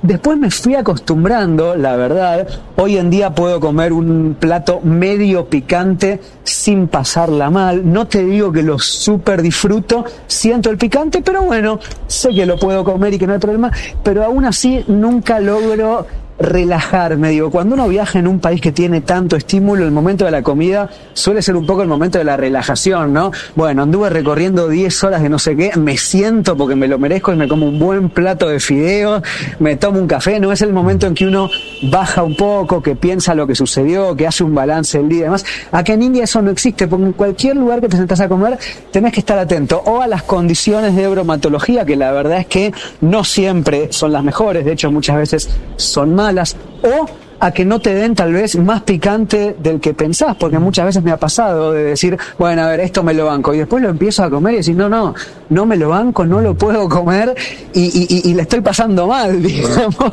Entonces, el tema de estar siempre atento 24 por 7 a cualquier cosa que comes no te permite tampoco esa, esa relajación que tal vez sí se te permitiría en, en otro lugar. Y después el tema de los viajes y las distancias. A ver, en India, al ser un país tan grande, puedes viajar en las mejores condiciones porque hay trenes que son realmente increíbles, hay buses, y yo lo mostré en un video que hicimos ahí Sí. eh, con, con, Futurock, ¿no? Hay buses que son cama directamente, ni siquiera sí. son coche cama, son cama, te acostás, son espectaculares, pero al mismo tiempo también están condiciones que son muy malas y el tema es que son tantos y ahora hay temporada alta que a veces para reservar un pasaje en tren tenés que reservarlo 25 días antes porque se agota y la verdad es que la forma en que yo viajo 25 días antes no sé ni en qué ciudad voy a estar. Claro, Entonces claro. muchas veces me terminó eh, tocando viajar en las condiciones tal vez que no hubiera querido y te liquida. La verdad, Fede, que te liquida. Eh, me ha pasado de estar, no sé, para un viaje de 80 kilómetros. 8 horas, una cosa que uno dice, bueno, a ver, 80 kilómetros, como mucho en un terreno de montaña voy a tardar 4 horas, pero no, hay retenes, hay una hora esperando, hay alguien que se siente mal, eh, las montañas, hay mucho tránsito, paren absolutamente cada pueblito del planeta que se te ocurra, incluso cuando ya llega a la ciudad, va parando de acuerdo a dónde vive la gente. Me ha pasado de gente que paró el micro para bajarse a media cuadra de la terminal, como ya fue, espera que lleguemos, nos bajamos todos y te vas a tu casa. Pero bueno, esas cosas te van, te van cansando, ¿no? Los viajes, la comida, eh, la cantidad de gente todo el tiempo. Y después, bueno, a ver, el hecho de estar directamente en un mundo diferente. Que obvio, uno, a mí me encanta, me fascina, me apasiona, me apabulla al mismo tiempo. Pero claro, cuando todos los estímulos que recibís son estímulos que no recibiste nunca en tu vida, bueno, en un momento la cabeza y el cuerpo se te empiezan a cansar, ¿no? Y Fer, eh, ¿cómo estás? Escúchame, ¿qué, ¿con qué tipo de gente te encontraste? Porque te pregunto, por la gente local, vos recién un poco hablabas de la cantidad, ¿no? Ahí ya creo que hay una clave. Y después la gente que, el turismo, Nina, también supongo que es bastante particular, ¿no? Porque medio que es un lugar común también de la espiritualidad y toda la gente que va a India medio para Sí. flashear esa. Contanos un poco un resumen, si querés, de la gente con la que te encontraste ahí.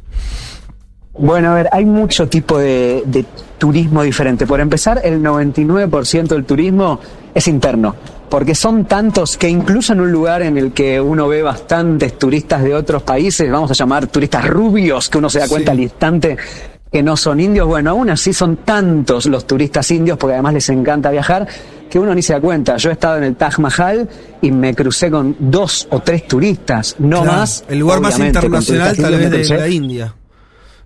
¿Cómo? El lugar tal vez más internacional, la imagen más internacional de la India, que Sí, es sí, el Taj sí, Mahal. Sin duda, sin y, duda. y- y vos de los veías más todos y de los más conocidos del mundo, exactamente. Y aún así no ves turistas, pero no es porque no veas, sino porque el número de turistas indios es tan inmenso que, lo- que lo, lo- lo sobrepasa completamente. Después hay mucho de ese turismo que, dice Juan, el turismo espiritual que muchas veces tiene un objetivo, como pasa con toda la espiritualidad india en el mundo, ¿no? Muchas veces es una espiritualidad real y otras veces, bueno, es medio comercial, podemos decir, o de gente que en realidad eh, quiere ir a drogarse eh, y, a, probar hongos, pero bueno, que todos los días a las 6 de la mañana hace 20 minutos de yoga y los ves vestidos como si fueran un gurú, ¿no? Y, hacen los kirtan, que son una especie de eh, cantos colectivos que, bueno, son muy populares también entre los Hare Krishna. Bueno, de eso hay mucho, pero está focalizado en lugares muy particulares. Por ejemplo, estuve la última semana en Rishikesh, que es el lugar de India, el pueblito al que fueron los Beatles en la década del 60 Sí. y bueno, los Beatles un poco como dieron a conocer ¿no? el, el hinduismo al mundo, tenemos las fotos ahí con, Claro. con los yogis y demás. Y hoy Rishikesh es la capital mundial del yoga. Hay gente que va realmente a hacer cursos de yoga, a encerrarse en ashram, a hacer vipassana, ¿no? que es esto de estar mucho tiempo sin hablar, que va a practicar meditación. Y hay otra gente que va, bueno, a vestirse un poco como hippie, dejarse el pelo largo y, y decir que fue a Rishikesh. Pero hay lugares muy particular. Por ejemplo, Goa es otro, lo que hablamos alguna vez, este medio enclave portugués en India con playas lindas para hacer surf. Bueno, también es medio un reducto extranjero. Pero es un turismo que se ve en lugares así muy en particular y después no lo ve. Yo, por ejemplo, ahora estoy en Calcuta y, no me crucé hoy con absolutamente ningún turista eh, que no fuese indio. Es una ciudad de 15 millones de personas, incluso si hay, porque seguro que los hay, no los ves. Son ciudades tan grandes que, que ni te das cuenta. Fer, ¿cómo, Sí. es, ¿cómo es la cuestión de.? Mira, en mi cabeza conviven dos imágenes que son contradictorias, pero seguramente vos en el terreno las pudiste unir. Que es la imagen de una India pobre, o sea, ¿no? Popular, pobre, Sí, dijiste sí, recién. Calcuta, eh, ¿no? De nenes en la calle, no sé. Es esa imagen. Sí, sí, sí. Y por otro lado, la imagen de la potencia y de un país que eh, no, este, eh, no sé si opulento, pero seguramente tiene zonas de mucha opulencia, de mucho desarrollo. Muchísimas, ¿Cómo conviven las dos? ¿Cómo conviven las dos imágenes? Hay una que le gana a la otra. Es una cuestión de que están las cosas separadas. eh, es- esas dos imágenes están separadas o no, o están una encima de la otra. ¿Cómo es? Te diría que es bastante más cercano a Brasil y a Río de Janeiro en el sentido de que uno puede estar en el barrio más hermoso de Río de Janeiro y a las dos cuadras te encontrás con una super favela que en otros países que tal vez la pobreza está como más localizada en suburbios, ¿no? En la periferia. Acá es medio que se mezcla todo con todo, pero hay una cuestión más allá de la, de la mezcla geográfica y es una cuestión que la hablamos poco también porque es una cuestión medio incómoda y porque además también es una cuestión muy difícil de entender, que es el tema de las castas. A ver, están, existen, eh, están ahí, muchas veces no son muy diferentes a nuestra organización de la sociedad, en la cual es muy difícil, vamos a decir, que alguien que vive en Nordelta termine casándose con alguien que vive en Sí, la. Villa 31. Por más que eh, institucionalmente se pueda, lo cierto es que muchas veces habitamos en mundos diferentes de acuerdo a nuestra capacidad socioeconómica, eh, más allá de que no haya un cierre geográfico como si lo había, por ejemplo, en la Sudáfrica eh, del apartheid. Acá el tema de las castas se ve mucho, digamos, se nota mucho más en los pueblos que en las grandes ciudades o tal vez en las periferias de las grandes ciudades, pero está muy presente y esa división es casi imposible de, de romper, digamos. Pero Entonces, vos, sí, vos cómo lado- cómo ves, cómo- vos, Fer, que no sos de ahí, no, no conocías tanto el país, ¿cómo te das cuenta que, que estás hablando de, de- estás viendo a personas de distintas castas? ¿Por cómo se visten? Eh, ¿Una cuestión eh, física? ¿Por, mm, eh, no sé? A ver, no me, no, no me doy cuenta en el sentido, no puedo reconocer una casta porque además hay Ah. como 5.000 castas, o sea, eh, generalmente había cuatro castas en la antigüedad, pero eso se fue después, eh, nada, ampliando a la una enorme cantidad de castas que hay hoy, depende al trabajo que hacen, a la ciudad donde viven. Por ejemplo, no sé, la casta de los pescadores del estado de Tamil Nadu. Bueno, esa es una casta. Es gente que probablemente cuando tenga un hijo o una hija van a ser pescador, pescadora y van a seguir así por siempre y toda la casta vota al mismo candidato políticamente, lo cual es tremendo en el sentido que muchas veces eh, de las castas depende quién gana eh, en cada estado. Pero digo, a ver, yo lo que me doy cuenta, obviamente, como en cualquier lugar, es la condición socioeconómica y esto me lo doy cuenta por dos factores. El primero, que es importantísimo, es el inglés. El inglés es la lengua franca de India, o sea, ya eh, he contado que, por ejemplo, alguien que vive en Rajasthan y habla idioma rajastaní no se puede comunicar porque sus idiomas son directamente intelig- ininteligibles con alguien que vive en Kerala y habla malayalam o con alguien que vive en Tamil Nadu y habla tamil. Directamente no se pueden comunicar. De hecho, los discursos de Narendra Modi, del primer ministro, que, que son discursos que él habla en hindi, necesitan subtítulos para 700 millones de personas del país. O sea, imagínate vos ver a tu presidente hablando sí, y necesitas que haya subtítulos porque eso, porque no le entendés el idioma Impresionante. eh, Con algún que habla. expresidente nos Entonces, pasó. ¿Cómo? Con algún expresidente nos pasó, Fer, ¿no? que no se entendía mucho. Bueno, sí. bueno, me acuerdo en Bolivia, ¿quién era el presidente que, eh, que no hablaba directamente Claro, español? Sánchez de Lozada. Sí. Bueno, exacto, No, no, pero, Goni. lo que estás contando el es. inefable Goni. Sí, es impresionante. Aprovecho, Fer, y te Bueno. pregunto eh, algo particular. Porque vos, hasta ahora, lo, lo que noto en tu tono, eh, desde el principio, obviamente, vos en las últimas semanas ya estás con un cansancio que es evidente que lo venís marcando. Lo marcaste la vez pasada que hablamos mm, un poquito.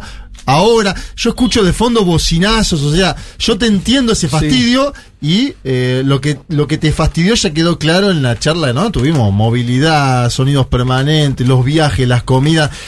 ¿Qué te enamoró de la India? Si vos tenés que decir algo que te enamoró Bien. en estos meses, ¿qué fue? ¿Qué Bueno. te enamoró de la India? Déjame terminar eh, los dos ítems que quería de, la respuesta anterior, que son, el primero el inglés. ¿Por qué?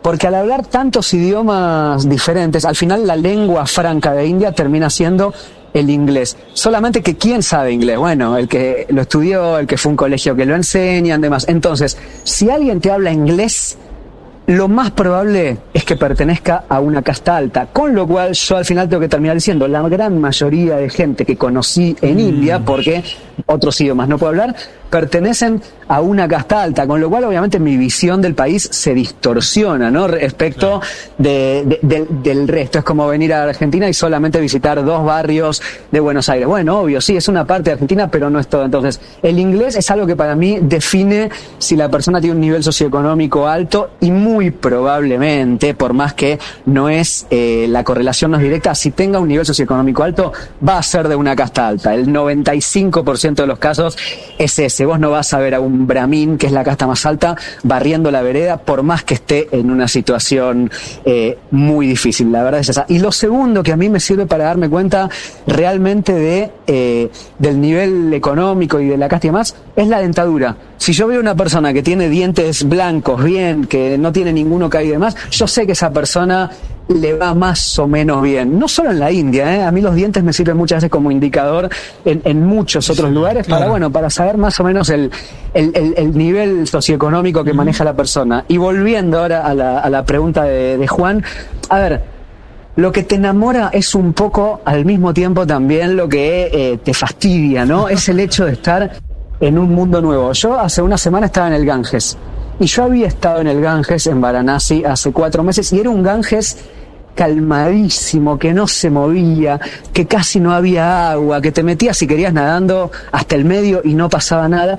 Y estuve ahora en el Ganges, que estamos en temporada de monzón, y lo vi, lo sentí que si había tres centímetros más de lluvia, se llevaba el poblado por delante. Entonces, ¿A qué voy con esto? Muchas veces, y yo el otro día cuando miraba el Ganges y lo comparaba con el Ganges que había conocido, me eh, reflexionaba respecto a por qué los dioses hindúes tienen esta cosa de eh, destrucción y construcción al mismo tiempo. Si uno analiza cualquier deidad hindú, Shiva, Vishnu, Kali, Durga, tienen esta cosa, no son dioses perfectos, son dioses que si se enojan te destrozan realmente, son muy crueles y al mismo tiempo, bueno, tienen el poder de crear vida y demás. Y yo lo relacionaba con esto, bueno, obviamente, esta gente que vive acá y que tiene 50 grados un día y al día siguiente un monzón que se lleva por delante del país, es evidente que tienen estos dioses que pueden mostrar estas dos caras y a esto voy con lo que me enamoró. Digo, es un país que al mismo tiempo que es eh, fastidioso, cansador y demás,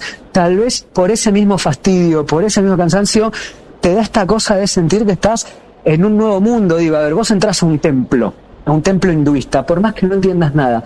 ¿Ves cómo se hace una puya, que es la ceremonia hinduista por la cual se le realizan ofrendas a los dioses, que incluye cantos, flores, eh, ofrendas, coco, aceite, manteca, incienso, eh, muchísima gente junta. Y wow, o sea, esto es realmente otro mundo y es otro mundo medio sobrecogedor, porque imagínate un montón de gente cantando a la vez con incienso, con humo, con flores, derramando manteca sobre estatuas de diferentes deidades. Es espectacular realmente. Y además, bueno, lo que me enamora también es el hecho de que por más que a nosotros nos resulte extraño, nos resulta diferente y demás. Estos tipos son 1.400 millones de cada cinco personas en el mundo, uno es indio. Entonces, bueno, medio que hay que entenderlos, la verdad, porque en última instancia los que somos periféricos somos nosotros. Estos tipos están en el centro del mundo, acá se inventaron los números, más que un país son una civilización, tienen miles de años de historia y viven así. Bueno, listo, hay que tratar de al menos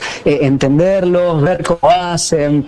Y, y- bueno, nada, esta cosa de tratar de entender un nuevo mundo para mí es, es completamente fascinante, ¿no? Eh, hagamos un, un poco de juego. Eh, mm, si tuvieras que decir tres, cuatro cosas así a modo de, de- como si fuera uno de tus hilos de Twitter, eh, Ok. pero tirate los highlights del viaje.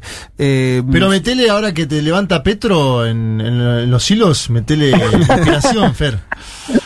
Eh, ¿qué, qué fue lo más lindo que, que viste? No sé si por, por belleza o por interesante, no sé, como quieras. Bueno, a ver, el lugar más surreal probablemente y más interesante y, y- y- y, bueno, hicimos un video, es Varanasi, sin lugar a dudas. O sea, en. Varanasi uno ve esa India de, de, de- de estos santones, ¿no? Con la barba, casi desnudos por la calle, cadáveres siendo cremados ahí mismo en la vía pública del Ganges. Si tuviera que elegir un lugar de India, no tal vez el que mejor la pasé en el sentido de disfrute, pero Claro. sí es el lugar que sí, bueno, sí, definitivamente estoy en un lugar que es de los más importantes del mundo y es otra cosa 100% diferente a lo que viví. Bueno, Varanasi es sin lugar a frena un dudas. segundo uno- ahí, frena un segundo ahí. Una, una, Dale, como una ventanita ahí. Hay algo, te lo tomo por lo que está diciendo de Varanasi, esta cosa de que incineran cuerpos en la vía pública, y bueno, uno escucha eso y se- te decís que. eh, hay algo, que no sé si te pasó solamente ahí, por ahí es algo más de India, donde la estatalidad, el orden, o sea, hay un orden que no es solo el del Estado, sino hay como un orden social, no sé llamarlo autónomo, previo, tradicional. Hay algo que se juega ahí donde lo que se puede y no se puede no está fijado solamente por normas burocráticas. Sí, 100%, absolutamente 100%. Porque si no el país además no podría sobrevivir. De hecho, bueno, a ver, India es la democracia más, más amplia del mundo. Creo que le lleva como mil millones de personas a Estados Unidos, que es la segunda Sí. democracia más importante. Y mucha gente se pregunta realmente si da para que el país sea una democracia. Digo, es muy diferente ser una democracia en Argentina con 45 millones que ser una democracia con 1.400 millones en las cuales 700 millones ven el discurso del presidente subtitulado.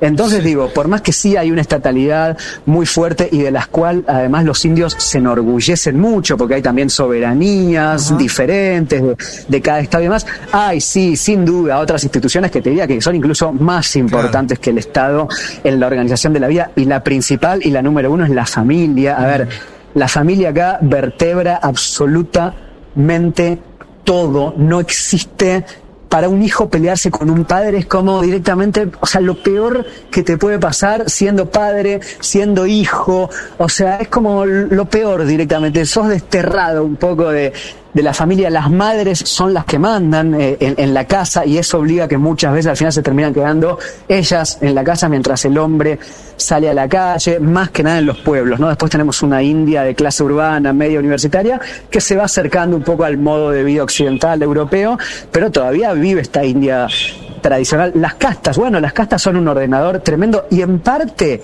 creo yo, ¿no? Porque no hay una teoría así que uno diga, bueno, en India las castas existen por esto, por esto, por esto, A, B y C.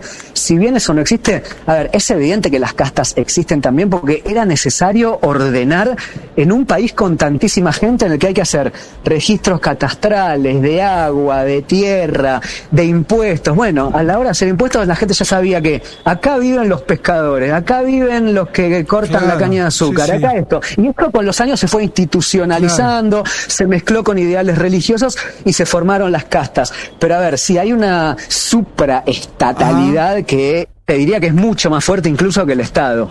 Eh, bueno, te, te- nombrame un par de lugares más y, y cerremos. Ya hablamos un montón, pero quiero que nos, nos regalanos eh, dos o tres imágenes que te hayan gustado mucho del viaje, eh, como para llevarnos, para, para, para dejarnos eso.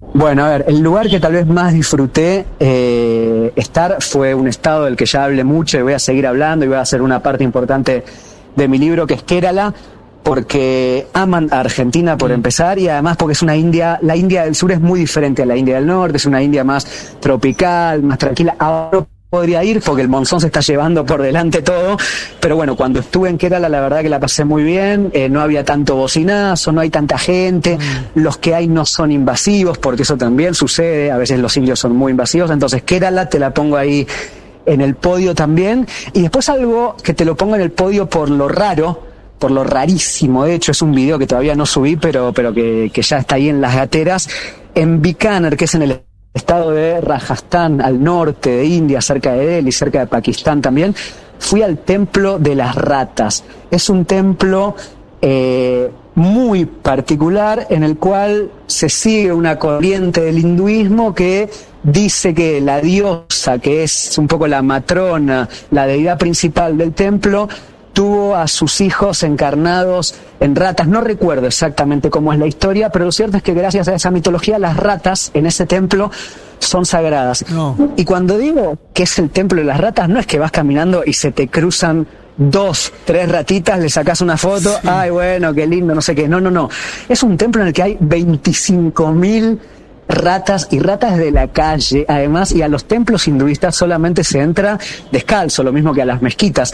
Entonces, bueno, me animé a ir. Hay mucha gente que no se anima. Me estás jodiendo. Eh, Le mandamos Sí, un sí, saludo a la sí. gente que está almorzando ahora que nos escucha. Pero, Ustedes no se imaginan, ustedes no se imaginan. Creo, estuve en Afganistán, estuve en Somalia, nunca en mi vida sentí tanto miedo, pero un miedo de, de dolor de panza, directamente, de caminar, y te lo juro, ¿eh? te pasan 100 ratas, pero no estoy exagerando, 100 ratas al lado del pie, y si das un paso en falso, tal vez pisas a una, y te pasan por atrás, y, y estás descalzo, y es una locura, es una locura. pero Total, para el templo, el, cómo- el- el templo es a las ratas o es un templo donde se dejan que entren las ratas. ¿Cómo, cómo- cómo- qué lugar ocupan? No, no, no, no, no, no solo se deja que entren, se las venera. Es decir, Ah, vos, por ejemplo, entras, entras a la cocina del templo y hay un montón de gente cocinando para las ratas. No, Los ves ahí sentados en el suelo con unas ollas gigantescas y mientras están cocinando las ratas les caminan por, por la mano, por los pies, comen, comen de la comida que ellos están comiendo. De hecho, la gente que lleva más a fondo la, esta creencia eh, intenta comer comida que comieron las ratas, porque Ah, dice que es comida bendecida.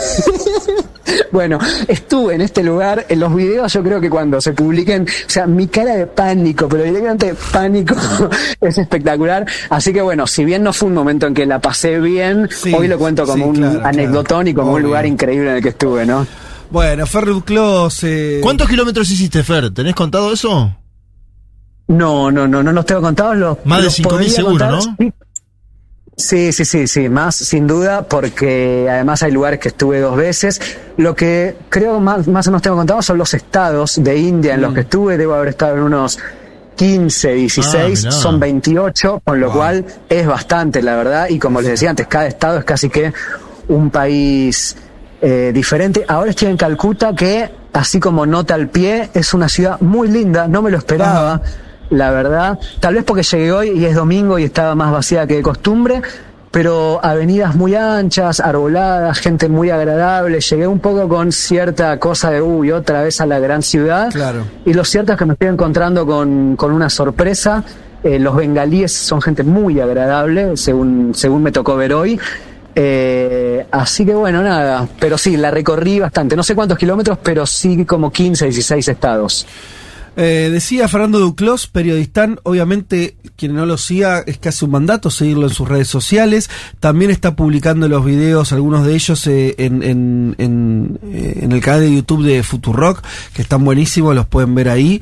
Eh, y bueno, creo que también podemos decir que ya estás con la cabeza medio puesta en lo que va a ser tu próximo libro que muchos de los oyentes de este programa seguramente eh, disfrutaron el de la ruta de la seda, el que te escribiste tu largo viaje por este mm, eh, por Medio Oriente, así que eh, bueno, nada, ya esperando como palpitante lo que va a ser ese libro sobre la India que seguramente va a ser una locura donde vas a contar un montón de cosas de tu viaje y donde quienes nos querramos aproximar ya un poco más seriamente a lo que es la India, a lo que es todo ese mundo, ese, esos mundos dentro de ese mundo, como nos venís contando, eh, bueno, solo nos queda esperar unos meses más para poder leerte la gran experiencia de tu viaje, que un poco el chiste es ese, vos la pas vos lo- tus dolores de panza, eh, caminando por las ratas, es para que nosotros podamos acercarnos a experiencias Claro. sin, sin tener que hacerlo exactamente, es un poco el chiste, ¿no? todo Todo, sea por la, todo sea por la anécdota, ¿no? Eh, Sí, eh, además, eh, respecto al libro, que sí, como vos decís, bueno, ojalá que, que nada, la expectativa es que, que esté más temprano que tarde, diría Sí. Salvador Allende. Digo, eh, no hay, antes de viajar yo me puse a buscar libros sobre, sobre la India porque obviamente quería conocer un poco más del país al que iba. No existen, Mirá. no hay, hay muy pocos realmente. El 99% de lo que existe tiene que ver con la espiritualidad, que sí es una parte importante, pero la verdad es que hay muchas otras partes más. Si uno quiere aprender sobre la historia de India, no, no lo aprende leyendo a Osho, digamos, ¿no? Así siendo muy, muy salvaje en lo que digo. Pero lo cierto es que, bueno, que, que además allá del libro me parece que también es un país que además tiene cada vez más importancia para, para la Argentina. Y bueno, está bueno empezar a, a conocerlo también, ¿no? Totalmente, totalmente. Bueno, eh, nada, eso, eh, impresionante el viaje. eh, estamos así súper a la expectativa de lo que de lo que nos sigas contando. Insisto que síganlo en las redes a Fernando Duclos, periodista, pero están en la India en Twitter.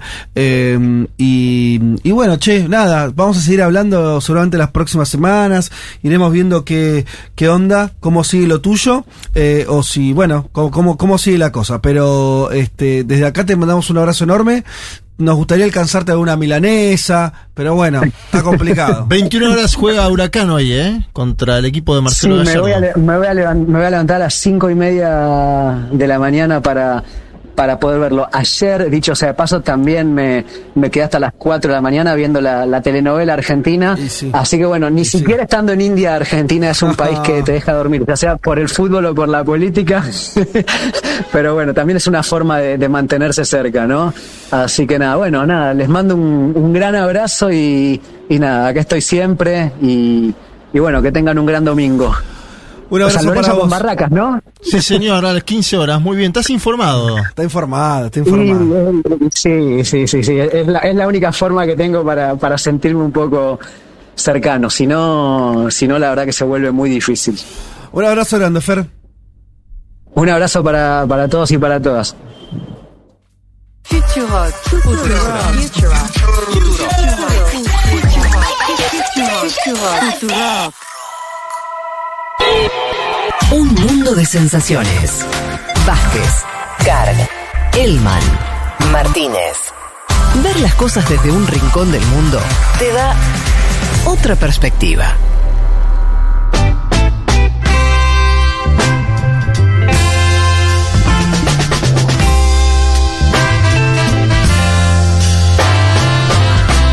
Ay, bueno, qué loco el viaje se mandó este flaco, ¿eh? Hay que hacer esa, ¿eh? Es un país heavy metal, ¿eh? Claro. Sí, sí, sí, heavy no. metal, chicos. Yo aguanto tres horas de. Claro, porque uno dice, no, re iría. Que sí, Sí, uno iría, claro. pero estar cuatro meses viajando. Está bien, ¿no? Es lo, bueno, es lo que le gusta. Pero No, está- pero digo, sí, es heavy. Y bueno, Eh, pero ya. luego tendrá un libro, será feliz con ese libro, se venderá a mansalva, se leerá, ¿no? Irá a defenderlo el libro por diversos lugares. Me parece que es una experiencia interesantísima. Por ahí él idealiza también, mira, esto te quiero, se, se lo podríamos haber dicho en vivo, pero él por ahí idealiza el viaje anterior porque ya no está en el viaje anterior. ¿Viste que a veces te También, pasa? sí. Vos decís, qué buena esa vacación, cómo la pasé, estuve 20 días en tal lado. Sí. Y después la vacación en el día 4 te dolía la cabeza, el día 5 te tropezaste en la calle. Pasan cosas en la vida. Eh, y uno también miente un poco, ¿no? El, el pasado de uno. Así que bueno, vamos a ver, vamos. Yo estoy expectante para ese libro. Lo No, va a ser un lo librazo. quiero ya. Eh, además, de verdad, va a ser entrar. Eh, Mirá, eh, digo esta confianza. Cuando estábamos eh, armando. Estábamos con Fer. Bueno, ¿a dónde iba a ir? Estábamos ahí charlando eso. Eh, obviamente él tomó la decisión de dónde ir, pero lo, lo- lo charlamos un poco. Y lo otro era, bueno, bueno, China, que también es un lugar al cual. La idea de descubrir un mundo, ¿no? Que de lo que, que uno ya sabe que hacer trascendente en el destino del planeta. Sí. Bueno, y al final la India. Y, y es verdad que en términos de población, y la India no se queda muy atrás. O sea, es el otro gran foco, el otro gran, ¿no? Eh, mm, punto neurálgico que eh, en 10, 15, 20 años va a ser indiscutible que la India es uno de los polos. Y todavía no está visto así. Exacto. Y de China hay 200.000 libros, volviendo al último dijo él, ¿no? Los libros que hay. Y de India hay libros sobre esto: budismo, Total, filosofía. Todavía está puesto en ese plano. eh, los Beatles en la India, Sí. libros, ¿no? Más eh, por otro lado. Juanma, te escribieron mucho con el tema playa. Esto retomamos un segundo. Sí. Pero vos hablaste de eh, Chichiriviche, Claro, ¿no? Cayo Sombrero, el chichiriviche. Bueno, la playa de Venezuela es lo máximo, dice alguien aquí, que no firma, eh, pero eh, también apunta Playa Colorada, digo, por si las conoces. No la conozco. Bahía de Cata, tampoco. Bueno, son lugares. Y uno dice, eh, hay, vos dijiste, hay una playa más linda que las de Venezuela, o de, de esos cachos. Pregunté. Bueno, eh, alguien tira, Mariano tira en Samoa. Bueno. No sé si conoce, pero claro, puede ser. A mí Pau Tedeschi de Chile me escribió justo y dice, he estado en todas las playas paradisíacas del mundo, sudeste asiático, todo Brasil, todo Centroamérica y África. Nada se parece a Chichiriviche, me pone. Bueno, no sé, habrá, Me habrá encanta que. Chichiriviche, suena como... Suena muy bien. Eh, Chichiriviche, Chichiriviche. Franco Nicolás, eh, que nos mandaba una foto de una playa, es Piriápolis en Uruguay. Mirá qué linda playa, la de Piriápolis. Sí, me gusta Piriápolis en Uruguay. Es una playa un poco más eh, para gente mayor. Ajá. No, no sé si está Bueno. bien o mal que yo diga esto. No, está bien. No, no, no- no quiero ser acusado de gerontofóbico. Sí. Digo, eh, es un, Piriápolis es para gente de 50, 60. Hay otras playas eh, muy lindas en Uruguay, más jóvenes, ¿no? Punta del Diablo. Perfecto, bueno, y leo el mensaje de eh, eh, eh, quién es eh, Estela, que nos escucha desde, mira, también Uruguay, Canelones, de San Jacinto. Sí, estoy haciendo mermelada de naranja amarguita, qué lindo. Bueno, nos metemos en la columna de Juan Elman, que prometió desasnarnos sobre el presente y futuro de nada más y nada menos que la OTAN. Eh, Sí, desasnar es un poco mucho. bueno, bueno, decir hacer, alguna- hacer el mejor intento. no te bajes de precio ahora. Algunas cosas, ¿no? A ver, cumbre clave en Madrid. Qué buen momento para estar en Madrid, ¿no? En todo sentido. ¿Por qué? Sí. Comiendo jamón crudo, Sí. ¿no? Hará mucho calor en este momento Eh, en Madrid. sí, sí, Pero sí. Pero Venían de mucho. semana de Estoy 30, yo tengo amigos, venían de semana de 38 grados. Mm. T- Todavía no es el verano, ¿no? El verano es en agosto, pero sí hace calor, claro. Sí. Bueno, eh, me gusta cómo lo definió el diario Es, ¿no? A, a esta cita de la OTAN. Más soldados, más frontera, más miembros y más Estados Unidos, ¿no? Está bien. lindo. Ahora vamos a contar por qué una cumbre clave por el contexto y por la visión de la alianza al futuro, ¿no? Sí. Em, una cumbre en la que llegamos además con aplicaciones pendientes, ¿no? Recuerdan un tema que hablamos acá, la incorporación de Finlandia y Suecia, ¿no? Bueno, finalmente se desbloqueó en la antesala de la cumbre el veto de Turquía. Turquía había dicho que no está dispuesta a aceptar la incorporación. Bueno, la cumbre arranca con el pie derecho con este desbloqueo del veto. A cambio, Finlandia y Suecia, o mejor dicho, lo que termina desbloqueando la posición de Rusia es eh, este compromiso a no apoyar al Partido Trabajadores de Kurdistán, que es el máximo enemigo político de Erdogan, y a otros grupos kurdos. Esto generó, por supuesto, una reacción en las comunidades kurdas eh, en Finlandia y Suecia, sobre todo de eh, diputados y diputadas que, bueno, alertaban un poco sobre este canjeo, ¿no? Este canje, mejor dicho, que bueno, va a favorecer a la política de Erdogan. Fíjate que ya hay un tema espinoso que es el tema de la extradición, ¿no? Porque Erdogan al día siguiente donde que se aprueba esto o que se confirma el desbloqueo, el ministro de Justicia Erdogan dice, bueno, ya pidió la extradición de 30 personas. Eh, y desde Finlandia y Suecia dicen, bueno, la justicia tiene otros tiempos, tenemos que ver Claro. qué pasa. ¿Por qué lo menciono? Porque digo, uno supondría que esto no va a ser un problema, pero si se demora el tema de la extradición, atención a ver si Erdogan no quiere, bueno, eh, algún tipo de concesión más. ¿Qué otra cosa consiguió Erdogan ¿Qué para consiguió? levantar el veto? Aviones eh, militares de Estados Unidos. Ajá. ah, Eh, mirá. Sí. Eh, aviones F-16 que Fierros. Turquía venía pidiendo hace tiempo, ¿no? Mm. Eh, av- aviones que fabrica Washington. Estados Unidos decía, o estaba demorando la, la entrega. Bueno, ahora, después de que Turquía eh, acepta la incorporación de Finlandia y Suecia, Estados Unidos le vende los aviones. Negocia bien Erdogan, ¿no? Da la sensación. Vendió caro, ¿no? Sí, señor. Dijo, ah, ¿quieren entrar? Bueno, habló. Biden después de, de esta noticia en la antesala de la cumbre y dijo algo increíble, porque primero se confundió Suecia con Suiza. Bueno, señor. hablando que ya vamos otra Sí. semana más con GAF. eh, y cuando se da cuenta, pide perdón y dice: No, es que estoy un poco ansioso para seguir incorporando miembros, ¿no? Una ¡Epa! cosa así. Porque eh, hablando de Suiza en este caso. Eh, Sí, escuchemos al presidente Dale. de Estados Unidos, Joseph Biden. And we've invited two new members to join NATO. It was a historic act. Finland and Sweden, two countries with a long tradition of neutrality and choosing to join NATO. Some of the American press will remember when I got a phone call from the leader of Finland saying, could he come and see me? And he came the next day and said, will you support my joining, my country joining NATO? We got on the telephone. He suggested we call the leader of, of Switzerland. Switzerland, my good, my goodness, I'm, I'm getting really anxious here about expanding NATO. Uh, Sweden, Dijo A, fa- Biden. claro, a favor, eh, que, eh, ¿Suena parecido? se- no, se, se- él mismo por lo menos se dio cuenta y Sí. eso. Hemos invitado a dos nuevos miembros a la OTAN. Fue un acto histórico, Finlandia y Suecia, dos países con una larga tradición de neutralidad militar, eligiendo unirse a la OTAN. Algunos periodistas se acordaron cuando recibí una llamada del líder de Finlandia preguntando si podía venir a verme y vino al día siguiente y me preguntó también si apoyaríamos su deseo de sumarse a la OTAN.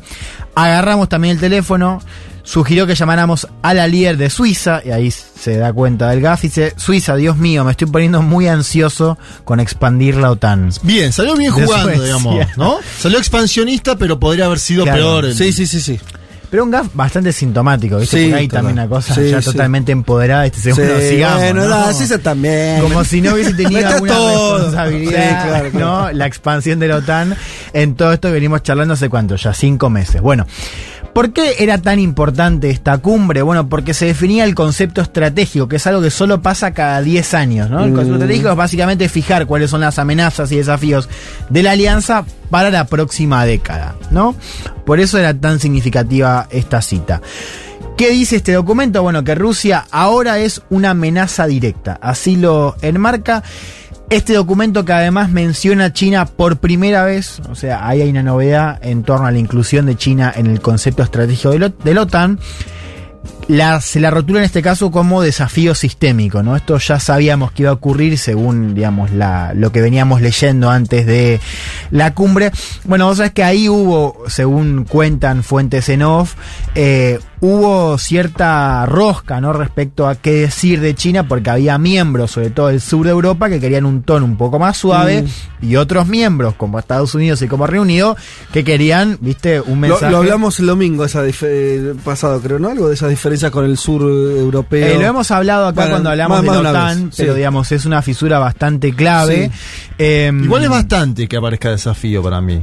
Que aparezca por primera vez ya Sí, bastante. no, por eso, es Adversario, que sería el Kremlin, es, es lo, lo- ¿no? lo, lo uno. Desafío es lo dos. Y, van contra los dos. Sí, desafío sistémico y acá es interesante, en parte por la alianza que tiene China con, con Rusia, ¿no? Entonces puedo decir, si el concepto estratégico habla de una amenaza directa a Rusia, bueno, ahí se menciona China, pero también el documento refiere a la actividad de China en el Indo-Pacífico, ¿no? Lo cual refuerza un poco esta idea que venimos conversando acá, que es bastante importante, que es que la OTAN, sobre todo por vocación de Estados Unidos, está mirando cada vez más otras regiones y sobre todo el Indo-Pacífico. O sea, es una alianza que ya está saliendo, que ya ha salido de Europa. Eh, eso creo que se refuerza en esta cumbre, ¿no? Esta idea de si uno lo mira desde la óptica de Estados Unidos, este compromiso de que tiene la OTAN de enfocarse también en el Indo-Pacífico, bueno, acompaña un poco lo que es la gran estrategia de Estados Unidos, ¿no? Que es contener y limitar a China. ¿no? Bueno, hay una cosa, y pues vos, Sí. vos lo decís de una manera, lo de contener y limitar a China. O sea, eh, la pregunta esta es una pregunta genuina. La OTAN, Estados Unidos, se está preparando para un enfrentamiento con Rusia y China porque al final en la cabeza de un yanqui, por decirlo así, o del sistema, no puede haber al final multi- multilateralismo, no puede haber distintos poderes en el mundo y tiene que ganar o morir, porque tiene que ser eh, hegemónico como lo fue desde la caída del, del, de- del muro, o incluso si querés de antes. Sí. No, o, o es solamente prepa- equilibrar poderes para un mundo repartido. Bueno, No. la verdad que no tiene nada que ver se- lo que estén pensando Son si es el dos escenario uno o el. 2. Acá son dos tiempos, corto y largo plazo. O sea, a corto plazo hoy eh, la cuestión está en Rusia, entonces ahí China aparece como el soporte de Rusia. Y después está a largo plazo, digamos, que es también lo que está mirando Estados Unidos, ¿no? Que es, bueno, Rusia eh, va a ser un problema para Europa y la seguridad europea, pero la gran batalla de este tiempo, dicho como lo dicen desde Washington, es China, ¿no? Entonces ahí ya la OTAN se prepara para ese largo plazo también. Pero ¿por, por qué la batalla es china? ¿Qué significa la batalla es china? Que no pueden permitir, ¿entendés? La pregunta es, no, No, no. pueden permitir que Sí. China se consolide como un poder autónomo, eh, fuerte en un mundo multipolar, pues si no puede eso, listo, estamos ¿Vos frente- pensás que pueden? Te lo, te lo, es que te lo doy ver, vuelta. te lo- no, es que yo, si la respuesta es no, lo que tenemos, todo el, Mm. perdón, mi conclusión un poco a lo bestia, Sí. porque el problema entonces es Estados Unidos, la OTAN, el problema del planeta. Sí. Es No, Estados es Unidos que- y la OTAN. Porque, y que si no pueden permitir que existan otros polos, y sí, claro. Y, y- pero vos pensás que ellos pueden permitir? bueno, debe- a ver, Deberían. primero, no veo problemas concretos para, para que lo podrían permitir. Porque tienen poderío militar mucho más grande que el de China. Sí, porque China no está teniendo, porque eh, no, no, no, no, aparece como, un- Sí. como un poder eh, agresivo.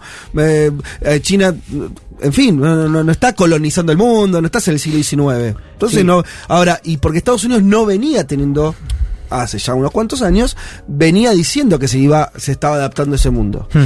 A ver, partamos de la base de que parte del problema acá, y cuando digo problema me refiero a lo que estamos viendo en los últimos Sí. cinco meses, es negar las preocupaciones fundadas Claro. de un país bastante importante como es Rusia. Entonces, pero ahí estamos pero que no disputaba, y que no le disputaba ni siquiera el Claro. poder a Estados Unidos. Entonces ahí uno... Sí, ya tenés un problema. Claro, ahora Claro. lo segundo, eh, tiene que ver con la coyuntura, es que ese país le declaró la guerra a Ucrania. Sí. Entonces ahí, si la miramos desde este segundo lugar, también hay una preocupación fundada de los miembros europeos, especialmente los del este, por su Sí. cercanía con Rusia, ¿no? Sí.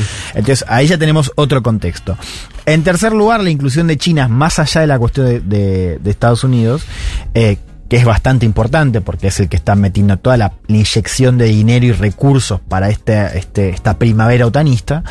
Eh, o sea, ¿cómo- ¿qué es lo que te dicen los eh, que están firmando estos documentos? Que el orden global que, que plantean China y Rusia, eh, en el caso de Rusia, o mejor dicho, el apoyo de China a Rusia es un problema de seguridad inmediato para el bloque, ¿no?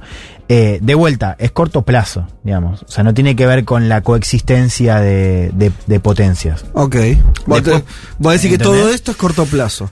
Es No que yo, ah, para mí es, es importante separar esto, digamos, ¿no? Lo que es corto y largo plazo, ¿no? Eh, Pero ¿cuál es la, el largo plazo? ¿Cuál es la respuesta a la, a la- a la pregunta que yo te digo, te, te- te doy? ¿Cuál es? es? es Estados Unidos puede, se imagina conviviendo con otros poderes o no? O eso, o, o dentro de sus variables es eh, nosotros tenemos que garantizar ser una potencia completamente hegemónica y por lo tanto, si China sigue levantando la cabeza, mi enemigo va a ser China. Sí, no, a decía lo, lo primero, o sea, yo creo que acá vemos una, un problema que, que lo hemos planteado bastante claramente, esto de la imposibilidad de reconocer este Mm. nuevo contexto donde Estados Unidos ya no es, ya no tiene el po- ese poder se comparte, Mm. digamos, ¿no? O sea, Estados Bueno, Unidos Vos decís que Estados Unidos no quiere aceptar eso.